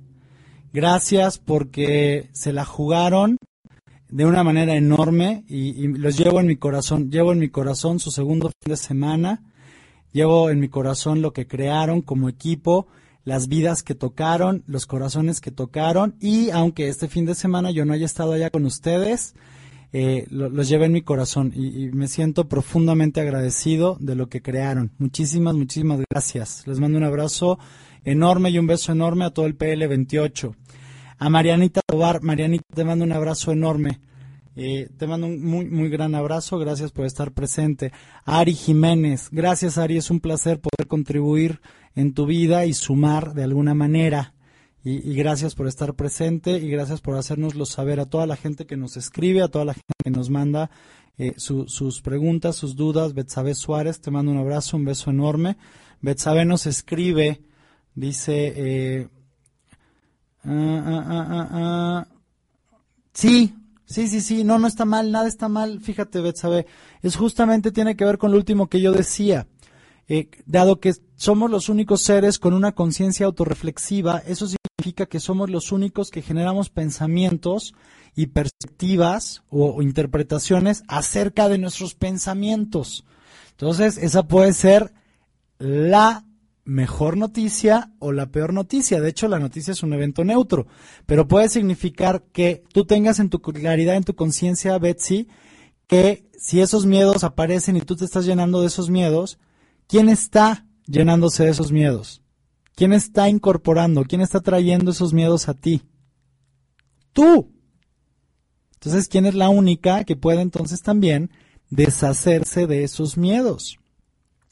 Y, gracias que tocas el tema, Betsy, porque quiero como, como verlo con todos por lo siguiente. Es un tema, es un tema que, que aparece y que está ahí presente, porque también hay alguien, también un abrazo enorme, un beso a Galina, y también hay alguien que nos dice, eh, tengo miedo a ser, a ser amada y amar. Entonces, por ejemplo, acá tengo un, grupo de, preguntas de, de personas que nos están escuchando y que, y que, y que dices, bueno, a lo mejor yo ya he trabajado con mis miedos, yo ya los he identificado y demás. ¿y ¿Por qué sigo teniendo miedos? A ver, ahora, chicos, quiero que estemos claros con esto. Tus miedos van a ser siempre los mismos. Tus miedos no van a cambiar. Lo único que va a ocurrir es que puedas ir manejándolos cuando vas expandiendo tu conciencia. Tú recuerda esto. La calidad de tu vida es igual a la calidad de tu conciencia. Estaba en un básico hace un par de semanas y estaba trabajando con la gente y este tema surgió y fue algo muy relevante y, y la gente descubrió cosas enormes cuando hablábamos de lo siguiente. ¿Qué ocurre si tus miedos van a ser siempre los mismos? Si tus creencias limitantes van a ser siempre las mismas. Y lo único que está en ti es expandir tu conciencia, expandir tu caja de creencias, tomar acción, tomarte el riesgo, permitirte dar ese paso, dar ese salto fuera de tu caja de creencias e ir y jugar en tu vida. Fue, fue un quiebre enorme para todos cuando hablábamos de esto, porque era como, como hace mucho no había en un básico, había la, la, la claridad, porque aparte eh, fue un básico donde tuve la oportunidad de, fue un nuevo básico, está recreado el básico, tiene, tiene distinciones nuevas, tiene procesos nuevos, tiene nuevos ejercicios, porque estoy en un entorno, estoy en un espacio, en un contexto en Quantum que me está permitiendo probar algo, probar, probar nuevas, nuevos contextos, nuevos espacios en el entrenamiento, porque creemos que el entrenamiento, el proceso de transformación requiere evolucionar, requiere una evolución. Entonces, fue en un momento de los nuevos, hubo un quiebre enorme cuando, cuando esta, esta persona, esta gente dice, claro, lo entiendo, lo puedo ver ahora, lo puedo entender en conciencia. puedo hacer las paces con eso y los invito a todos, hagamos las paces con eso. No pretendas que tus miedos se van a ir. No pretendas que tus miedos van a desaparecer. No, pre- no, no pretendas que tus creencias limitantes se van a ir a algún lado. Van a estar allí. Pero lo único que está siempre en tus manos es expandir el perímetro de tu caja de, de tu caja de creencias, de tu conciencia. Y a medida que tú lo vas expandiendo y lo vas trabajando, comienzas a crear un resultado fuera de tu vida que es congruente con esa nueva creencia. Tú recuerda, la calidad de tu vida es la calidad de tu conciencia. Otra manera de verlo es la calidad de tu vida es la calidad de tus creencias. Si quieres que tu vida sea distinta, requieres inherentemente crear y generar creencias que sostengan eso, que puedan llevarte a ir por ello. Por eso te digo, hasta ahorita en lo que hemos desarrollado el miedo es como, sí, ¿tienes miedo a amar y a ser amada? Por supuesto, lo entiendo.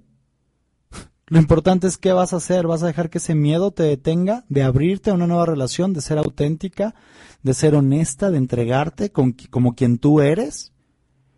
Porque fíjate, a lo mejor lo que estás haciendo es no estás presente en tus relaciones, a lo mejor hay gente en tu entorno y a lo mejor ni siquiera lo estás mirando, ni siquiera estás viendo las posibilidades en tu vida. Y eso es también importante que lo notemos.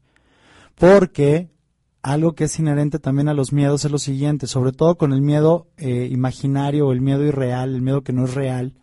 Hay veces que ocurre lo siguiente. Cuando estamos entrando y estamos tan inmersos en ello, comienzan a aparecer a veces un proceso en nosotros, que es el proceso de las alucinaciones. Hay dos tipos de alucinaciones. Hay alucinaciones negativas y alucinaciones positivas. Ojo, no significa que unas son malas y unas son buenas. Atención, escuchen bien lo que son antes de que salten a las conclusiones.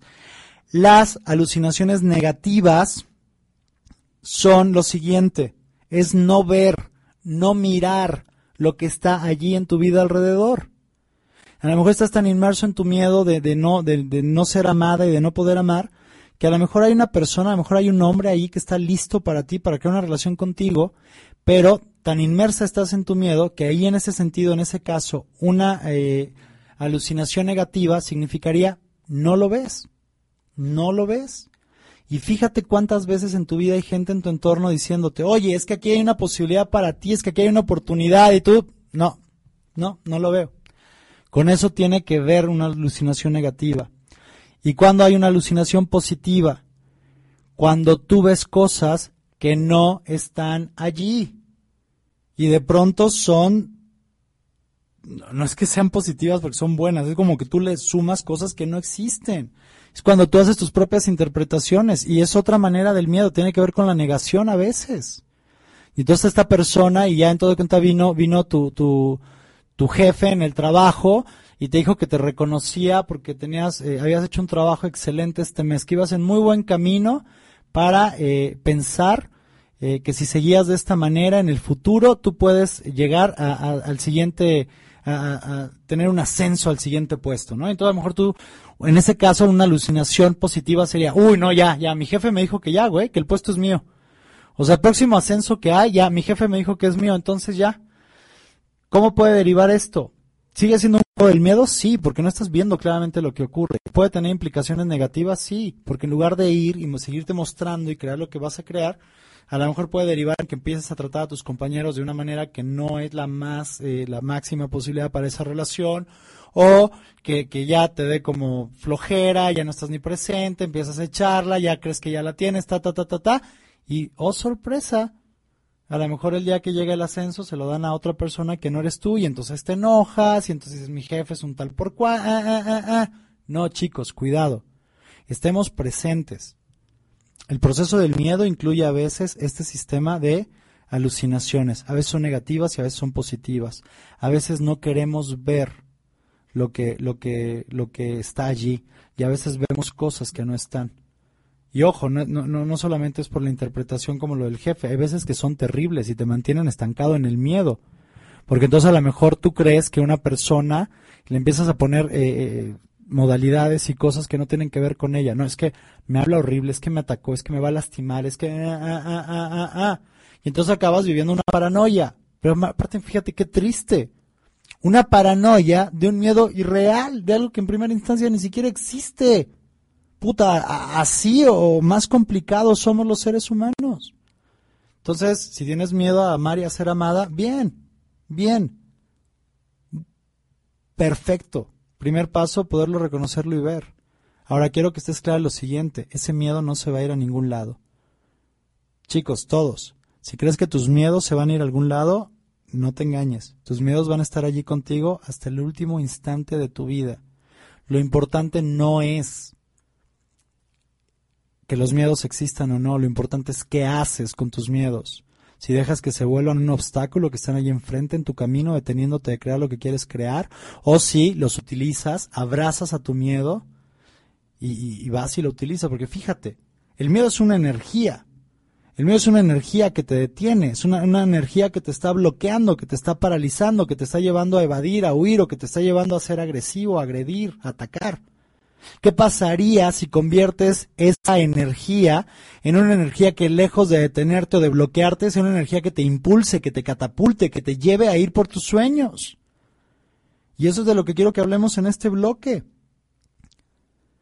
En el proceso de transformación lo manejamos, una distinción importantísima, es una de las, para mí es una de las distinciones más profundas del proceso. Los seres humanos solamente podemos venir de dos dominios, de dos contextos. Los seres humanos operamos o desde el miedo o desde el amor. Punto. Punto. No hay de otra. Ahora, ¿qué ocurre? El miedo y el amor, o no podemos estar operando, no podemos estar viniendo simultáneamente del miedo y del amor.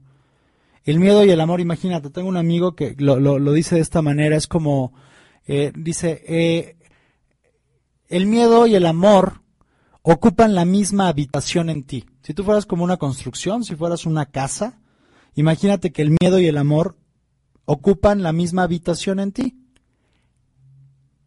La única cuestión es que no pueden habitarla al mismo tiempo. O está el miedo o está el amor.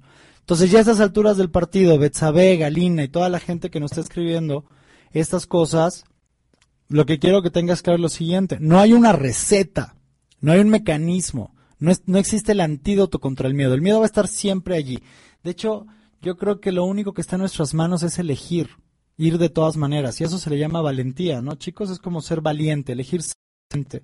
La definición más hermosa que he visto en mi vida acerca de valentía no la dio ningún filósofo, ni la dio ningún pensador así conocidísimo ni profundo.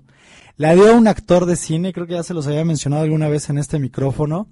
La dio un actor de cine norteamericano que hacía películas western, películas de vaqueros, y es un actor que se llamaba John Wayne. Y John Wayne definió un día la valentía de la siguiente manera. Dijo, valentía es estar muerto de miedo y ensillar los caballos de todos modos. Y a mí me parece una distinción preciosa el día de hoy, porque es como en otras palabras, tus miedos siempre van a estar allí, no se van a ir a ningún lado, porque los creas tú y somos máquinas de crear cuentos y de crear historias. Lo importante es cómo vas a utilizar a tus miedos para que esa energía que representan, lejos de detenerte, sea una energía que te permita catapultarte, llevarte e ir por lo que quieras.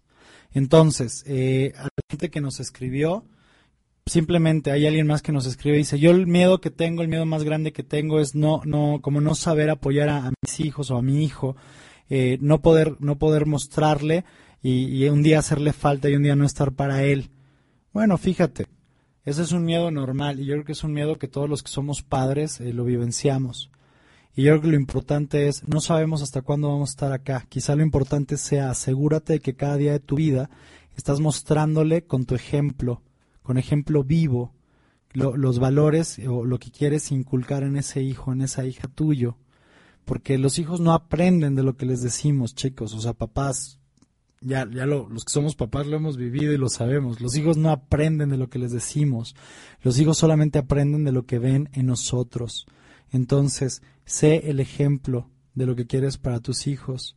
Y si notas que estás controlando a tus hijos y los estás volviendo dependientes de ti, ojo, ojo.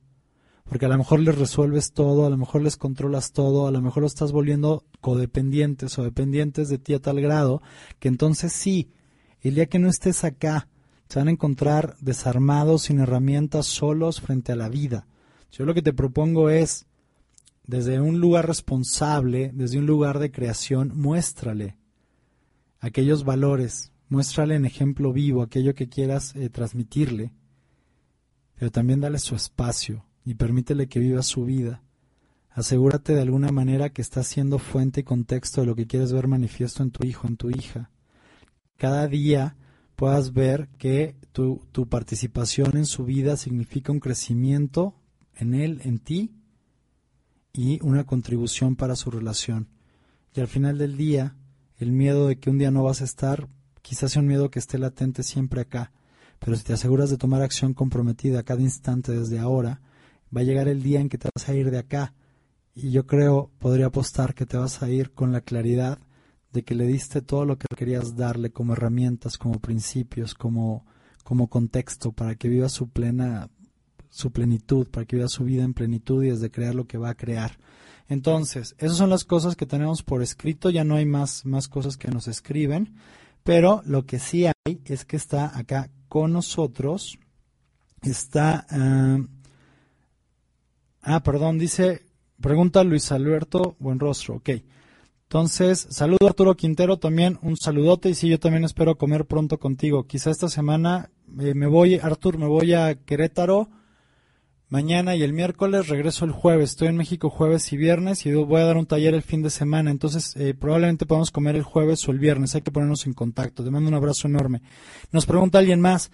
¿Qué hago con mi miedo al fracaso? Muy bien, chicos. Justo a donde quería que llegáramos. Y creo que estoy sospechando que el programa no nos va a alcanzar. Pero, pero vamos a armarlo lo, lo más poderoso posible y les propongo lo siguiente. Lleguemos hoy hasta donde lleguemos. Y si hay algo que se queda en el tintero, o en las páginas virtuales de las redes sociales y de los medios de comunicación electrónicos, eh, lo, podemos preparar y crear como, como un segmento que eh, comencemos con eso el, el programa que viene. Porque de hecho, fíjate, me gustaría hacer una cosa, es como, vamos a decir de una vez de qué se va a tratar el programa de la semana que viene, que me parece que es algo que podemos conectar muy bien con el tema de los miedos. El programa de la semana que viene se va a tratar acerca de la gratitud. Ya les va a hacer mucho más, algunos ya les está haciendo sentido, ahorita que me están escuchando, te hace sentido por qué la gratitud después del miedo.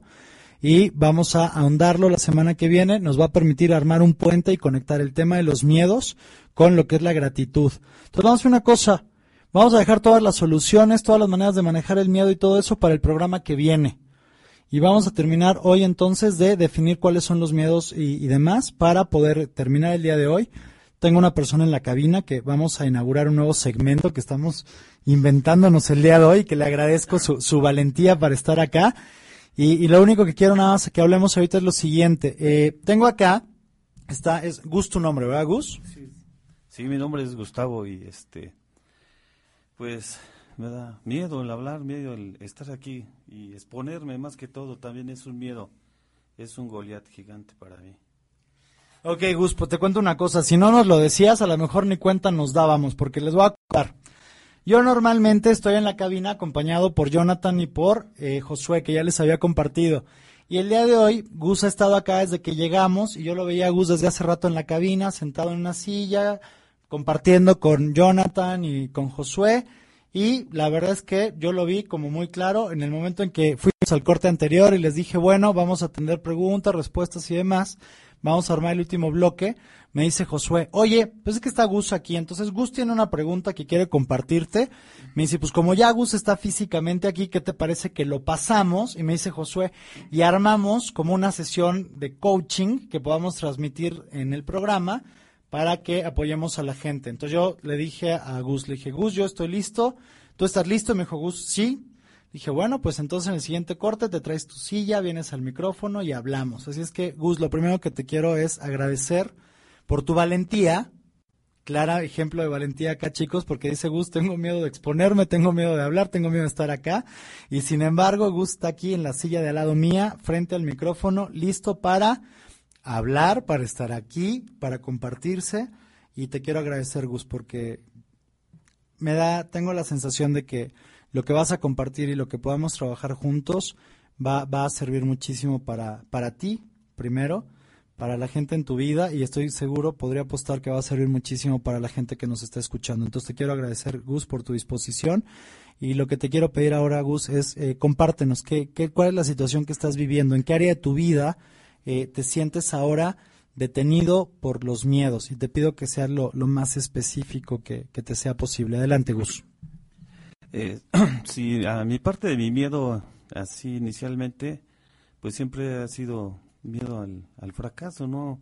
Al no tener el dinero, al- a lo que a lo que siempre me ha llevado como como detonante, ¿no? Para mi vida, el explotar y más me duele porque en lo personal he tenido dos actividades eh, muy personales en cuanto a, a mi familia, ¿no? Y rasgos que había escuchado ahorita era no evadirlo, ¿no? Sino simple y sencillamente que los guardaba y cómo detonaba con ira y ira e inseguridad para mí y sobre todo que anteriormente mi hijo me duele, ¿no? Porque mi hijo hace días hizo un berrinche y inconscientemente lo agredí físicamente dos nalgadas y me duele, ¿no? Y se los comparto y eso es a raíz del miedo, miedo al al no tener como decirle que no tengo el dinero, no, el decirle que, que me siento menos, ¿no? Como su padre, porque no le, no le he dado todo mi corazón, todo, todo mi amor, ¿no? Y sobre todo la parte económica que siempre me ha movido desde, desde adentro, ¿no? Y sobre todo quedar en la carestía, ¿no? Que vengo arrastrándolo desde mi infancia. Y eso me lo, me lo limitó mi madre, ¿no? Porque me quitó, me quitó todos mis, todos mis instrumentos, algo que decía ahorita Vicente, ¿no? no me dio esas armas, mi madre no me dio el arma del amor y, es una de las que he estado trabajando y muchas veces cuando la empecé a trabajar me sentía como impotente, como que no valía, como que me iban a pisotear y sí preocupaba a mi ira y ahora que la trabajo me siento indefenso. Wow. Ahora, Gus, una pregunta. Eh, ¿Cuántos hijos tienes? Dos. ¿Cómo se llaman? Brian y, Gabriel, Brian y Gabriel. ¿Cuántos años tiene Brian? 18 años, 18. ¿Y Gabriel? 4 años. Cuatro años. Y lo que nos estás compartiendo fue con Gabriel. Bien. Ahora, quiero preguntarte lo siguiente. Eh, veo acá dos cosas y empezamos esta charla. Me decías, tengo miedo al fracaso. Y el fracaso puede significar muchísimas cosas en distintos ámbitos de tu vida. Lo que veo acá que es como, me, me, me parece que es lo más importante para ti, es como crear una relación de plenitud con tus hijos. Me gustaría enfocarme primero allí. Si quieres, después hablamos de otros temas, pero ahorita me gustaría enfocarme como en esta relación con Brian y con Gabriel. Sí, sí, ¿Me permites? ¿Te gustaría que trabajemos eso? adelante. Bien, ahora mi pregunta ahí sería lo siguiente. Dado lo que tú has vivido con Brian y con Gabriel, lo que siento de pronto es como mi experiencia de ti es como si hubiera, eh, como que hay algo que no te permite entregarte completamente a tus hijos. Como si te culparas de que la parte económica no estuviera funcionando en tu vida, no te permite como entregarte a ellos completamente. Y por otro lado, la cosa, la sensación que tengo es como esta, volteo a mi pasado y lo que veo, o sea, siendo tú es como siento que Gus volteas hacia tu pasado y ves que como tu mamá no te, no te entregó amor o no te mostró su amor, que lo pongo entre comillas porque lo- me gustaría dejarlo ahí un momento, Ah. es como esta conversación de no sé cómo, no sé cómo ser amoroso con mis hijos, no sé cómo entregarme. Y siento que es como un juego de pronto, como de siento que me falta algo y que no estoy completo, que no estoy, eh, eh, que no me puedo entregar completamente a mis hijos. Entonces, ahorita nos están ajustando tantito el micrófono, denme un segundito en lo que nos...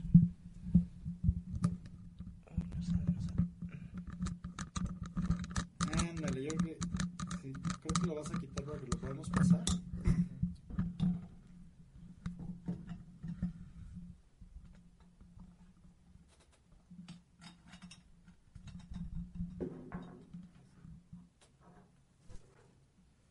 a ver, entonces, ¿ahí se escucha bien? ¿Así? No, ah, ok, ¿tú nos apoyas? Ok, entonces, gracias chicos. Como es la primera vez que interactuamos con una persona en la cabina, entonces estamos ajustando técnicamente esto. Entonces, Gus, mi pregunta sería la siguiente. ¿Cuál es tu sueño más grande en tu relación con, con, con Brian y con Gabriel? Vamos a empezar si quieres con Gabriel y ahorita vamos con Brian. Mi pregunta sería, ¿cuál es tu sueño más grande en tu relación con, con Gabriel, con tu hijo?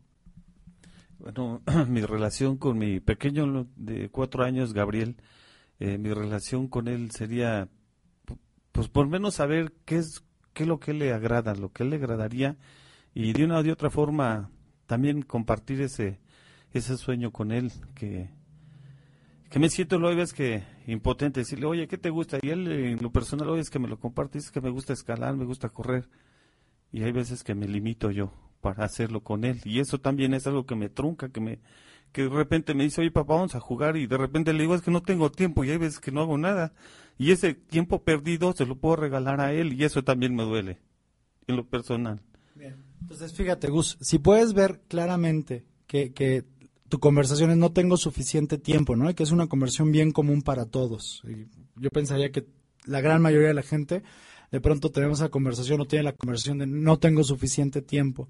Y luego te das cuenta de que no estás haciendo realmente algo con ese tiempo. Entonces quiero como entender esa parte.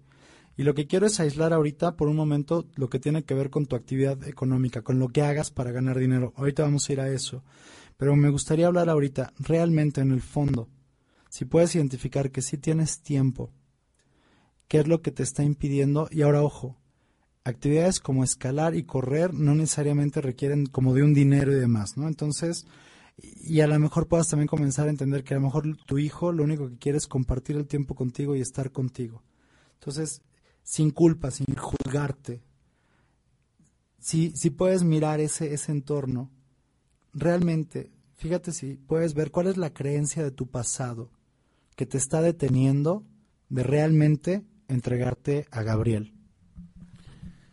Ok, yo creo que la, la parte de mi pasado es que como yo no tuve a mi papá, pues no sé si realmente lo estoy haciendo bien, porque a mi papá me dejó a la edad de, de seis años y yo no pude convivir con un padre y, y eso es lo que me limita, ¿no?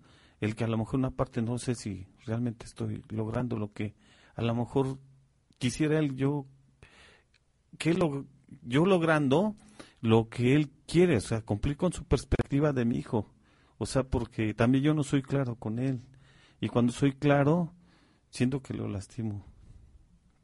Ok, entonces lo que escucho ahí es que para ti sería como importante poderte sentir eh, confiado en ti o poder confiar en ti para poder interactuar con él, ¿no? Porque digo, vamos, vamos a hacer aquí un paréntesis y aquí hay algo que es, que es claro, es como yo creo que existe el amor, existe el amor suave y el amor duro y a veces requerimos como padres marcar ciertos límites, guiar a nuestros hijos y, y tampoco se trata de que de que vamos a ser sus cuates, ¿no? Yo, honestamente, yo en lo personal esa perspectiva, voy a ser cuate de mis hijos, no, no me parece la posibilidad más grande. Yo, yo estoy, eh, yo veo como la posibilidad más grande el ser su, su padre plenamente y entender que dentro de ese rol que yo tengo con mis hijos, eh, incluye a veces el amor suave, el amor tierno, el poder acariciarlos, el abrazarlos, el besarlos, el jugar con ellos, y que también, por otro lado, a veces ese mismo rol me, requiere como marcar límites y ser claro y empezar a crear los responsables. Ahora, yo entiendo que cuando, cuando puede aparecer en ti una conversación como de es que yo no sé cómo hacerlo porque yo no lo viví, porque no tengo la herramienta, a lo mejor hay momentos en que tu hijo no, no sé si sea el caso para ti, a lo mejor te, te pide o te demanda o te exige cosas que a lo mejor ahorita en este momento no están en tu alcance y a lo mejor en lugar de poder trabajarlo claramente y marcarlo como un límite, a lo mejor la interpretación que haces de eso, Gus, es como si tú no fueras suficiente o hubiera algo que está mal en ti. ¿Te hace sentido lo que digo? ¿Cómo sería eso para ti? En lo personal sí es cierto, ¿no? Porque, pues, eh, yo acabo de llevármelo a escalar y, y este, pues no escalamos una gran montaña, yo me alcancé a lastimar un pie tantito. Y ese no fue el problema realmente, ¿no? Sino el problema real fue que, pues él vio los caballos, ¿no? Yo la verdad no había sacado ni dinero y andaba muy limitado. Y yo le dije, oye, hijo, ven, siéntate, te voy a contar un cuento, ¿no? Pero no lo pude sacar así bien, digo, es que te voy a contar un cuento, es que no traigo dinero. Y este, pues venimos a escalar. Y, y pues sí, dentro de mí, pues no era el cuento hacia él, sino era mi cuento, ¿no? Que me sentía yo mal, me sentí impotente porque pues no lo llevaba, ¿no? Y él es de las personas que pues pide y, y es pequeño, ¿no? Y como que me entendió, pero el que no entendió creo que fui yo. Esa es una parte que me duele.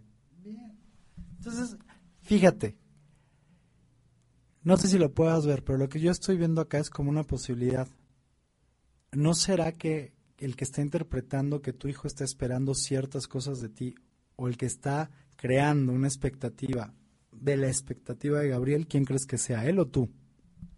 Yo creo que yo, yo Fíjate, ¿cuál es el- si lo que sueñas con tu hijo, si lo que creas es re- crear una relación de comunicación, de confianza, de amor incondicional, de poderlo abrazar, de besarlo, de jugar con él, de estar presente con él y de apoyarlo a desarrollarse, a crecer. No sé si veas o alcances a ver, pero algo que me queda claro, Gus, es como cuánto amas a tu hijo. Digo, y podríamos hablar de Brian y seguro también podríamos hacerlo, pero digo, también por el tiempo que tenemos ahorita, quiero que nos enfoquemos ahorita en Gabriel y después ya terminado el programa vamos a poder seguir platicando y podemos seguir platicando un poco más de esto. Pero lo que quiero que veas ahorita es lo siguiente.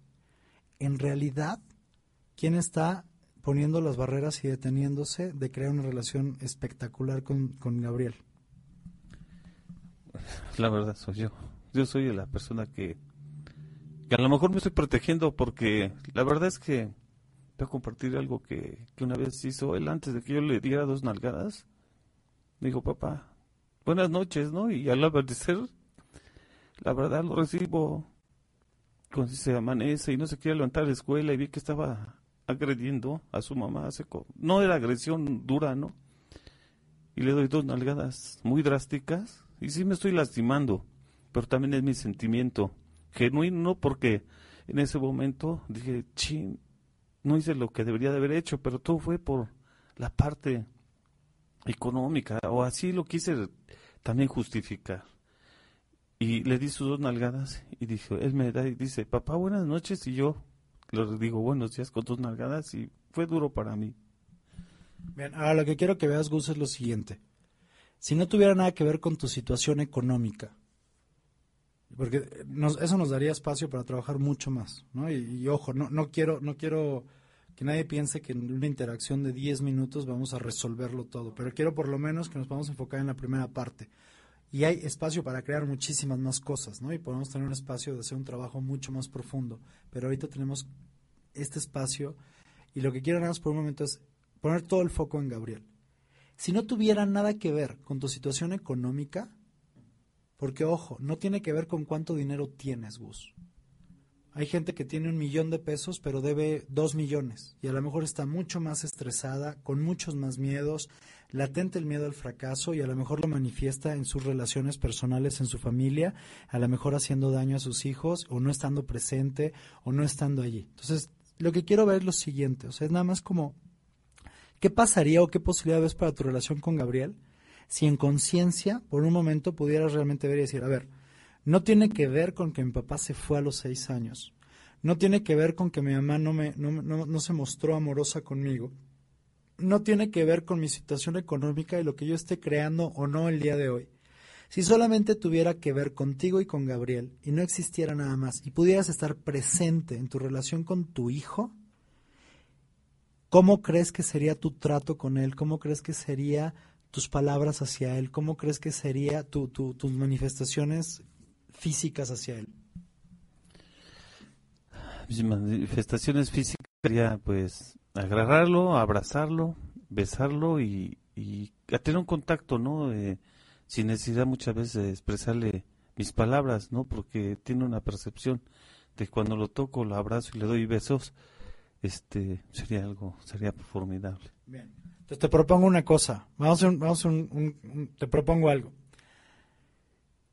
Vas a darte cuenta al final, de, al final del día, como hemos estado diciendo en este programa y en otros, que, que al final no tiene que ver con lo que ocurrió, tiene que ver con la interpretación que hacemos nosotros a cada instante de eso.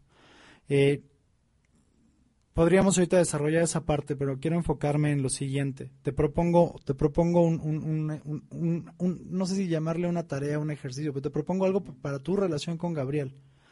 Te propongo que eh, esta semana, cada vez que estés con él, desde antes de llegar con él, te pido que, que en conciencia puedas decir como, a ver, no tiene que ver con mi mamá, no tiene que ver con mi papá, no tiene que ver con lo que estoy viviendo, porque a lo mejor vives un buen día ese día en el trabajo, un mal día, que puedas dejar todo eso a lado y que cuando llegues con tu hijo te traigas presente, estar solamente tú y él como si no existiera nada más. Y que desde ese lugar operes tu relación con él y que desde ese lugar interactúes con él probablemente te vas a dar cuenta que en esta semana, en estos días, va a haber días que a lo mejor se te olvida, días que no, pero también no quiero que te juzgues y no quiero que te vayas a, como a culpar por eso. Quiero que es, este es un proceso, algo que hemos dicho en otros programas y quiero que tengamos claros todos hoy, Gus, y hoy tengo el gusto de conocerte, no te había, no, no había tenido la oportunidad de platicar antes contigo. Todos los seres humanos funcionamos por condicionamientos. Nos, nos acondicionamos a algo, o nos acostumbramos a algo o a otra cosa el darnos cuenta a veces de algo y decir voy a crearlo conscientemente de tal forma, muchas veces no alcanza el solamente darnos cuenta. ¿Por qué? Porque hay, crear, hay que crear una nueva manera. Entonces lo que te propongo ahorita es, sin juzgarte, que te observes esta semana. ¿Cómo es tu interacción con Gabriel? ¿Cómo, cómo vas trabajando con él? Y, lo que te propongo, si, si, estás abierto y si, si, gustas, es que durante las siguientes semanas que tenemos programa, los lunes que yo voy a estar acá, vayamos dándole como un seguimiento a ver cómo vamos. Porque honestamente el coaching no funciona en, en tres segundos, cinco minutos y ya es como un proceso. Pero lo que te propongo hoy sería eso, comencemos un proceso de coaching, yo estoy totalmente abierto y listo para apoyarte si crees que te puedo servir en algo. Y lo primero que te pediría es que esta semana sea traerte en conciencia cada vez que estás con Gabriel. Dejar todo a un lado. Sé lo, el dolor que puede haber para ti en pensar es que mi papá me dejó cuando tenía seis años y yo crecí ta ta ta ta ta y puedo honro y puedo ver lo que todo lo que viviste ahí puedo entender cuando me dices mi mamá no me dio el arma del amor o no me entregó amor lo puedo puedo ver lo, lo- lo que debió haber sido para ti puedo ver cuando me dices pero es que en lo económico he ido arrastrando como una, como una escasez como una durante toda mi vida y no he salido adelante ah lo puedo ver pero quiero que vayamos aislando las cosas por ahorita y de lo que me compartiste al principio curiosamente el tema me lo comenzaste a platicar cuando íbamos a hablar como acerca del, del fracaso, ¿no? En términos como de la economía y demás. Pero yo creo que lo que me compartiste, Gus, me parece que lo más importante ahorita es Gabriel. Y yo siento que si tú puedes descubrir cosas allí y empezar a avanzar allí, vas a empezar a, a- modificar la perspectiva en otros aspectos y quizá vamos a poder avanzar en eso. Entonces, gracias por tu valentía, gracias por tu honestidad, gracias por tu autenticidad. Eh, vamos a trabajar para eso. Entonces, ¿algo más? Este, no, pues gracias. Gracias porque, pues ahora sí me di cuenta que tenía que aislar, ¿no? Y, y dejarme ser por instantes, ¿no? Con él. Okay. ¿Qué, qué, qué ves para ti de esta charla que tuvimos ahorita? ¿Qué descubres y qué posibilidades vas a poder crear para tu relación con, con, con Brian a partir de esto, Gus? Quiero escucharte. Ay, primero descubro que tengo que soltar lo que traigo. Dejar atrás y empezar a aislar. ¿Qué es mi trabajo? Dejarlo aparte. Dejar este el problema económico, que dejar, eh, sé que el- las historias por partes, irlas poniendo en orden y sobre todo yo creo, bueno, que tengo que vivir el, el instante conmigo, el presente. ¿Te has comprometido a eso? ¿Es importante para ti crear eso con Gabriel? Ok, sí estoy comprometido totalmente. Buenísimo. Muchas gracias, Gus. Muchas, muchas gracias, Gus. Un- te- Muchas, muchas gracias. Ok, bien. Entonces, ¿qué sigue? ¿Dónde está mi productor? ¿A dónde se fue el productor? Porque tenía a Josué acá apoyándome con el micrófono y también a Gus acá trabajando. Muchísimas gracias, Gus, por tu autenticidad y por mostrarte vulnerable en este espacio y por compartirnos y por ser auténticos. Una valentía bastante, bastante grande la que se requiere para eso. Bueno, eh, vamos a ir entonces ahora al segmento del día de hoy que tiene que ver con la recomendación de la película. Viene ya hacia la cabina el señor Jonathan Padilla para compartirnos su recomendación de, de la película de esta semana. Entonces, entonces está, está perfecto porque, dado la, la, el conocimiento que él tiene del cine, él es un cinéfilo espectacular de, de catálogo, así de, tiene le importa el cine, lo investiga, lo entiende, lo aprecia, se permite estar en distintas perspectivas y demás. Y lo que me gusta mucho es la contribución que él significa para este espacio, porque desde ese lugar que él tiene de conocer el cine a nivel artístico, a nivel de producción, a nivel eh, de elementos técnicos y demás, lo pone como a nuestro servicio, en este espacio, a tu servicio, para eh, recomendarnos películas que, que hagan una diferencia en tu vida, que, que te puedan dejar una, una distinción clara, algún mensaje. Y entonces, por eso me encanta cuando llega el momento de la película de la semana, porque no es solamente como vamos a recomendar a ver cualquier cosa allí. Yo sé que él eh, me pregunta siempre cuál va a ser el tema de la semana y a partir de eso él busca conscientemente una película que nos pueda significar una herramienta, un espacio que nos apoye a ahondar o a ir más allá en el tema de la semana que estamos tratando. Entonces, dicho todo eso, los dejo con Jonathan. Gracias por estar acá, Jonathan, un lunes más como productor y como participante aquí en el, en el programa. Adelante. Gracias por la introducción. Buenas tardes. Hoy en un programa un poco más largo de lo normal, pero bueno, creo que es un espacio interesante el que se abrió. Y bueno, rápidamente la recomendación de esta semana. Eh, es una película que se llama Varsity Blues o Juego de Campeones en español. Es una película de 1999 dirigida por Brian Robbins y que fue producida en su momento por MTV Films, que es una filial de MTV que ya desapareció hace algún tiempo y que producía algunas películas. La película en sí como, como espacio cinematográfico no es como gran cosa, es una teen movie eh, producida en un momento determinado con, con James Van Der Beek, mejor conocido como Dawson en Dawson's Creek, y que utilizaba un poco la fama de, de este actor en ese momento para, para esta película. Lo que nos cuenta es un, la historia de un equipo de fútbol americano de preparatoria en un pueblo ficticio que se llama West Canaan en Texas y eh, nos cuenta la historia principalmente del protagonista que se llama Jonathan Moxon, que es el coreback suplente del equipo de fútbol de los Coyotes en, en esta escuela de West Cannon. ¿Por qué leí esta película para, para el día de hoy? Principalmente por la situación que vivencia el, protagonista, que creo que, que, a nivel como de desarrollo humano es lo que más valoro de, de esta cinta dado que eh, vive en un pueblo en donde los habitantes son pocos y casi todos se conocen entre sí, y lo único importante en, en, este, en este poblado es el fútbol americano de la preparatoria. No importa nada más, eh, toda la, la, gente básicamente sobrevive todos los días para ver qué sucede con, con, el, con el equipo de fútbol americano de la preparatoria.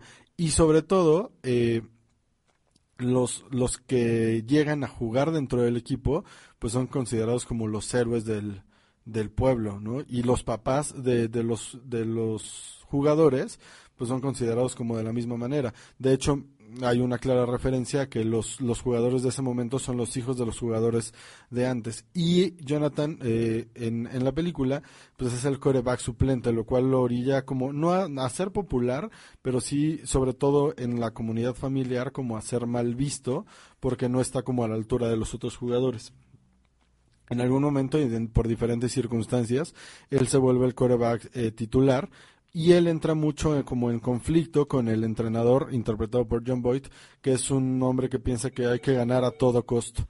No, no importa qué tengas que hacer, eh, requieres ganar. Entonces, lo que a mí me parece súper resaltable de, de, la actitud de, de, Jonathan Moxon en la película es primero que a pesar de sus circunstancias y a pesar de que lo único que él ha aprendido durante toda la vida o lo que él ha visto durante toda la vida es que hay que jugar fútbol americano como forma de vida, él a pesar de tener el talento se sobrepone a eso y pone sus sueños mucho más grandes por encima de eso, que es ir a la Universidad de, de Brown y tener una carrera universitaria. Entonces, me parece muy interesante eso y los invito a que vean esta película desde esa perspectiva, en el sentido de que no importan las condiciones en las que hayas nacido, no importan las condiciones en las que hayas sido educado, si realmente estás comprometido con lo que quieres crear y estás comprometido con una visión de vida más grande para ti, de la que incluso te haya sido impuesta o la que te haya sido dada, es posible crearla.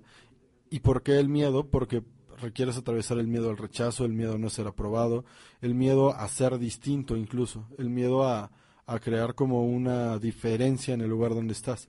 Y una de las mejores cosas de, de la película es que a través de, de, la, de la elección que él toma de, de ser distinto y de atreverse a desafiar las reglas establecidas para, para no solo para su escuela, sino como para toda la comunidad donde vive, él puede abrir una posibilidad para todos sus compañeros de equipo para que sean lo que nacieron para ser y para que vayan mucho más allá de ser un jugador de fútbol americano en un equipo de un pueblo de Estados Unidos y comiencen a crear una vida mucho más grande. Entonces los invito a que vean esta película desde esta perspectiva y que pueda funcionar como una inspiración para ustedes. Y desde ese lugar también le regreso el micrófono a Vicente para que nos haga la recomendación del libro y cerremos con este programa extraordinariamente largo. Cálmate, sí creo que llevamos nada más como ocho minutos más de lo normal. Y siete fueron de tu recomendación del libro, entonces, nada, es cierto. ¿Sí está muy largo más de lo normal? Bueno, no, no se preocupen ya. Gracias a todos por el aguante, por escucharnos y, gracias por estar presentes. Entonces, ya para terminar el día de hoy, eh, vamos a seguir la semana, bueno, vamos a continuar la siguiente semana con este tema acerca de los miedos. Quiero ligarlo, el, todo el tema de lo que hablamos acerca de que el miedo y el amor no pueden coexistir en el mismo espacio al mismo tiempo. Y a partir de ahí vamos a trabajar eh, cómo, cómo manejarlo, hacia dónde ir acerca de los miedos. No basta con identificarlos, pero sí es un paso bien importante que puedas comenzar a identificar cuáles son los miedos que te tienen, cuáles son los miedos que te tienen detenido el día de hoy en tu vida. De, fíjate, si, si no estás claro en cuáles son tus miedos, puedes comenzar a utilizar tus eh, historias, tus eh, excusas, tus justificaciones, y entonces eh, lo que puedes hacer a partir de ello es comenzar a mirar qué hay debajo de esas justificaciones y de esas excusas. Vas a poder quizá darte cuenta de que hay miedos allí presentes. Si vamos pelando como una cebolla, ya ves, cuando pelas una cebolla y la vas pelando y vas yendo capa tras capa, podremos llegar a pensar que los miedos fundamentales que, que, que tenemos en común los seres humanos, hay, hay algunas teorías que dicen tres miedos, hay otras teorías que dicen cinco miedos, hay distintas. Para mí, fíjate, no sé cuántas sean, te las voy a contar y ahorita contamos cuántas son. Para mí, en, casi en el nivel último o el, el nivel más básico de los miedos son el miedo al fracaso, el miedo al rechazo, ser rechazado, el miedo a fracasar, el miedo al fracaso, el miedo al rechazo, el miedo a ser rechazado, el miedo a la muerte. Y lo que veo en común debajo de esos tres miedos, que para mí son los miedos más profundos, existe el miedo a no existir, el miedo a no ser, el miedo a no significar. Entonces lo que te quiero pedir es esta semana lo siguiente. Te propongo que te quedes también con una tarea, con un ejercicio. Obsérvate esta semana. Obsérvate en todo momento. Observa cuáles son tus miedos. Contémplate a ti mismo sin juzgarte, sin culparte, sin juzgar si está bien o si está mal. Y fíjate en todas tus relaciones, en todo tu entorno, en todos tus objetivos, en todas tus actividades, en todas las áreas de tu vida. Fíjate cuáles son los miedos más comunes que aparecen en ti, con la claridad de lo siguiente. No es que te vaciaste de miedos alguna vez y te limpiaste de miedos y te estás llenando de miedos otra vez. No, los miedos van a estar allí presentes todo el tiempo, entonces no te preocupes. No te preocupes, no, no, no es que ahora ya te llenaste tú de miedos, no, los miedos están allí y van a estar allí toda tu vida. Lo importante es qué vas a hacer con ellos y de eso vamos a hablar el programa de la próxima semana. Pero lo que quiero que tengas claro esta semana es para que llegues listo a la siguiente emisión de este programa, que tengas como la perspectiva en conciencia, después de haberte contemplado, después de haberte observado, cuáles son los miedos más comunes en ti. Si no alcanzas a distinguirlos bien, desmenuza cuáles son las excusas, cuáles son las justificaciones que utilizas. Y debajo de eso, te propongo que veas estas posibilidades y que tú vayas viendo cuál se adecua más a lo que tú estás viviendo, a lo que tú estás sintiendo. Puede ser el miedo al fracaso, puede ser el miedo, al rechazo, puede ser el miedo a la muerte, puede ser eh, el miedo quizá al abandono o a, o a quedar solo. Y debajo de esos lo que veo, lo que encuentro es el miedo a no significar, el miedo a no ser te pido que te dejes y te quedes con esa tarea para la semana que viene. Eh, me pasan un papelito de la cabina. Dice Betty, te envía un fuerte abrazo y agradece tu apoyo durante su proceso para graduarse como PL28 y te agradecen todo lo que les brindaste en su proceso. Muchas gracias, Betty. Yo también te agradezco muchísimo tu confianza y estar dispuesta y jugártela. Y, estoy feliz de que, de que hayan terminado, de que se hayan graduado, chicos. Como les dije hace rato, crearon una visión hermosa, eligieron una misión muy, muy bella. Gracias, gracias Betty por tu llamada. Te mando un abrazo de vuelta y te mando un abrazo grande y un beso. Entonces, chicos, el libro que les voy a recomendar esta semana, curiosamente, fue el primer libro que elegí para recomendar cuando estaba pensando en el proyecto de Si lo crees, lo creas. Por alguna razón, entre una mudanza y tal, el libro quedó, quedó arrumbado por allí. Y esta semana tuve la oportunidad de conocer a un hombre eh, espectacular, que me encantó conocerlo y, estoy creando una relación con él en un proyecto, se llama Jaime Moreno. Me contaba Jaime de algunas vivencias de su vida. El señor ha pasado por cosas, pruebas fuertes, duras, y, me encanta la, la- la interpretación que hace de ella, la interpretación que hace de su vida. Y entonces mientras estábamos platicando y demás, en algún momento surgió el tema de los libros. Y, y el primer libro que él me mencionó fue este. Y en automático, bueno, en, automático en ese instante me llevó a pensar y a decir, güey, yo este libro era el primero que iba a recomendar en Si lo crees, lo creas, lo tenía ya incluso subrayado y todo, y lo tenía arrumbado en un librero después de una mudanza. Pues bien, el libro se llama Como el hombre piensa, es el título en español, Como el hombre piensa. Está escrito por James Allen, es un libro bien chiquito, te lo echas de volada. Y ahora, ojo, hay algo bien interesante, es un libro escrito en 1902, no es un libro nuevo. Lo puedes encontrar editado en, en papel, lo puedes encontrar en internet, porque ya está este, muy abierto en PDF. Y, y es un libro que vale muchísimo la pena. Se llama el autor James Allen. El libro se llama Como el hombre piensa y es de 1902. Y algunas de las premisas que tiene este libro son algunas como las que subrayé aquí para ustedes. Dice, tú eres el amo de tus pensamientos. Eres el que moldea tu personalidad, el que construye y da forma a tu condición, a tu entorno y a tu destino. En otro momento escribe James Allen que la mente inconsciente genera tanta acción como la mente consciente, y aunque seamos capaces de mantener la ilusión de controlarlo todo, solo con la mente consciente, en realidad nos estamos constantemente enfrentando a la pregunta, ¿por qué no logro hacer o conseguir tal cosa? Dice eh, James Allen una frase que yo de él tomé hace tiempo como un aforismo y la utilizo muchísimo y la desarrollo en los cursos. No atraemos lo que queremos, sino lo que somos. Y eso, chicos, es algo bien profundo, porque acuérdate, tú eres todo en cualquier instante. Eres todo. Potencialmente eres todo en cualquier instante. Entonces, a lo que se refiere James Allen cuando dice no atraes lo que quieres, sino lo que eres es a esto. Eh, lo que tú eres es lo que estás trayendo de ti al frente conscientemente en cualquier momento. De todas las posibilidades que hay en ti subyacentes al mismo tiempo, es lo que traes. Y lo cruzo con algo que dijo Ken Kiss hace, Ken Kiss Jr. hace algunos años, que escribía este, un amigo, Gabriel Nosovich, lo compartía en su muro hace poco, y que dice, un hombre hostil vive en un mundo hostil. Un hombre amoroso vive en un mundo amoroso. Y es bien profundo y hace un sentido muy, muy fuerte. Entonces, ¿qué es lo que dice Allen? Allen dice que se obtienen logros porque tú, como persona, das cuerpo a este logro. No obtienes el éxito, sino que te conviertes en el éxito. No hay diferencia entre mente y materia. En otro momento, en esencia, él dice, no atraemos lo que queremos, sino lo que somos. Solo si cambias tus pensamientos podrás cambiar tu vida. Cita una, una frase de Ralph Waldo Emerson, que también es un filósofo espectacular de finales de los años 1800, que eso es como el siglo XIX, ¿no? Los 1800, y dice, una persona es lo que piensa durante todo el día, decía este Ralph Waldo, eh, Ralph Waldo Emerson. Allen dice, las circunstancias no hacen a la persona, sino que la revelan.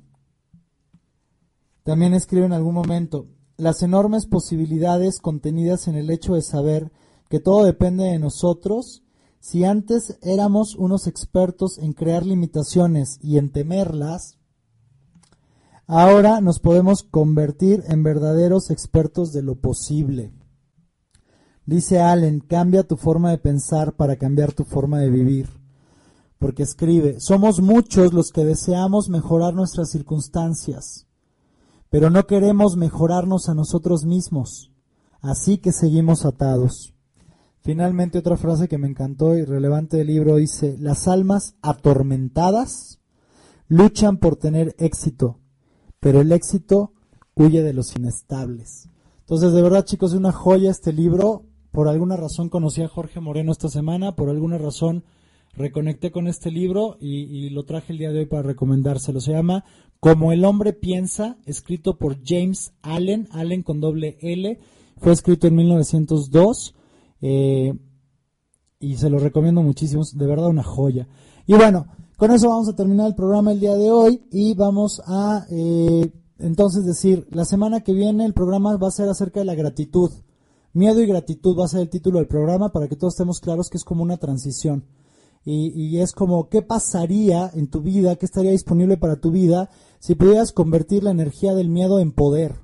Si esa energía que normalmente te detiene, cuando el miedo está presente, pudieras voltearla, pudieras utilizarla, metabolizarla o catalizarla en algo que te catapulte, en algo que te lleve hacia adelante. Eso es lo que vamos a trabajar la semana que viene. Entonces, gracias por escucharnos. Recuerda, los podcasts están en iTunes y en iBox. Si lo crees, lo creas. Eh, Vicente Torres.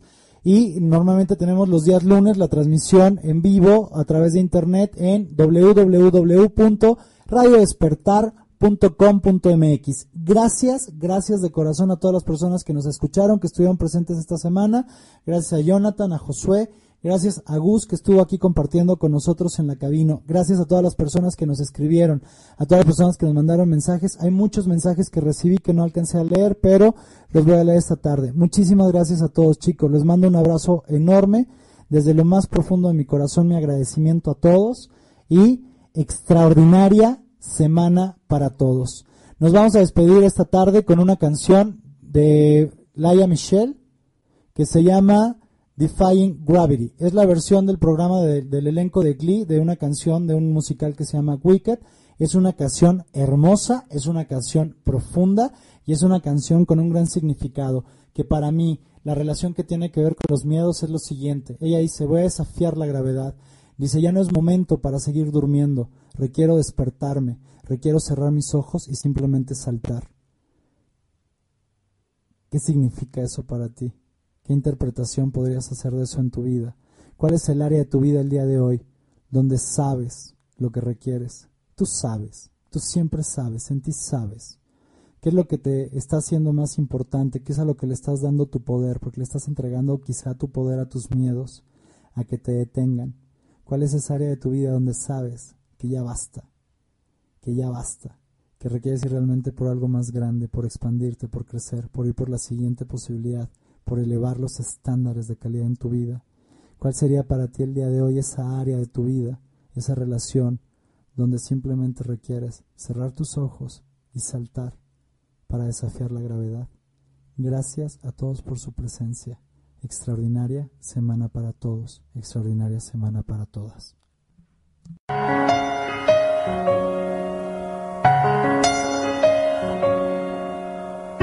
Something has changed within me. Something is not the same. I'm through with playing by the rules of someone else's game. Too late for second guessing. Too late to go back to sleep. It's time to trust my instincts. Close my eyes and leave.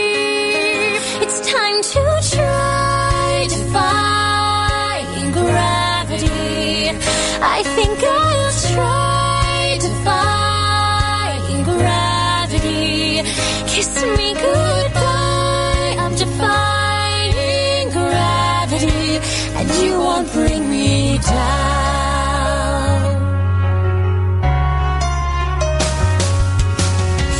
I'm through accepting limits. Cause someone says they're so. Some things I cannot change, but till I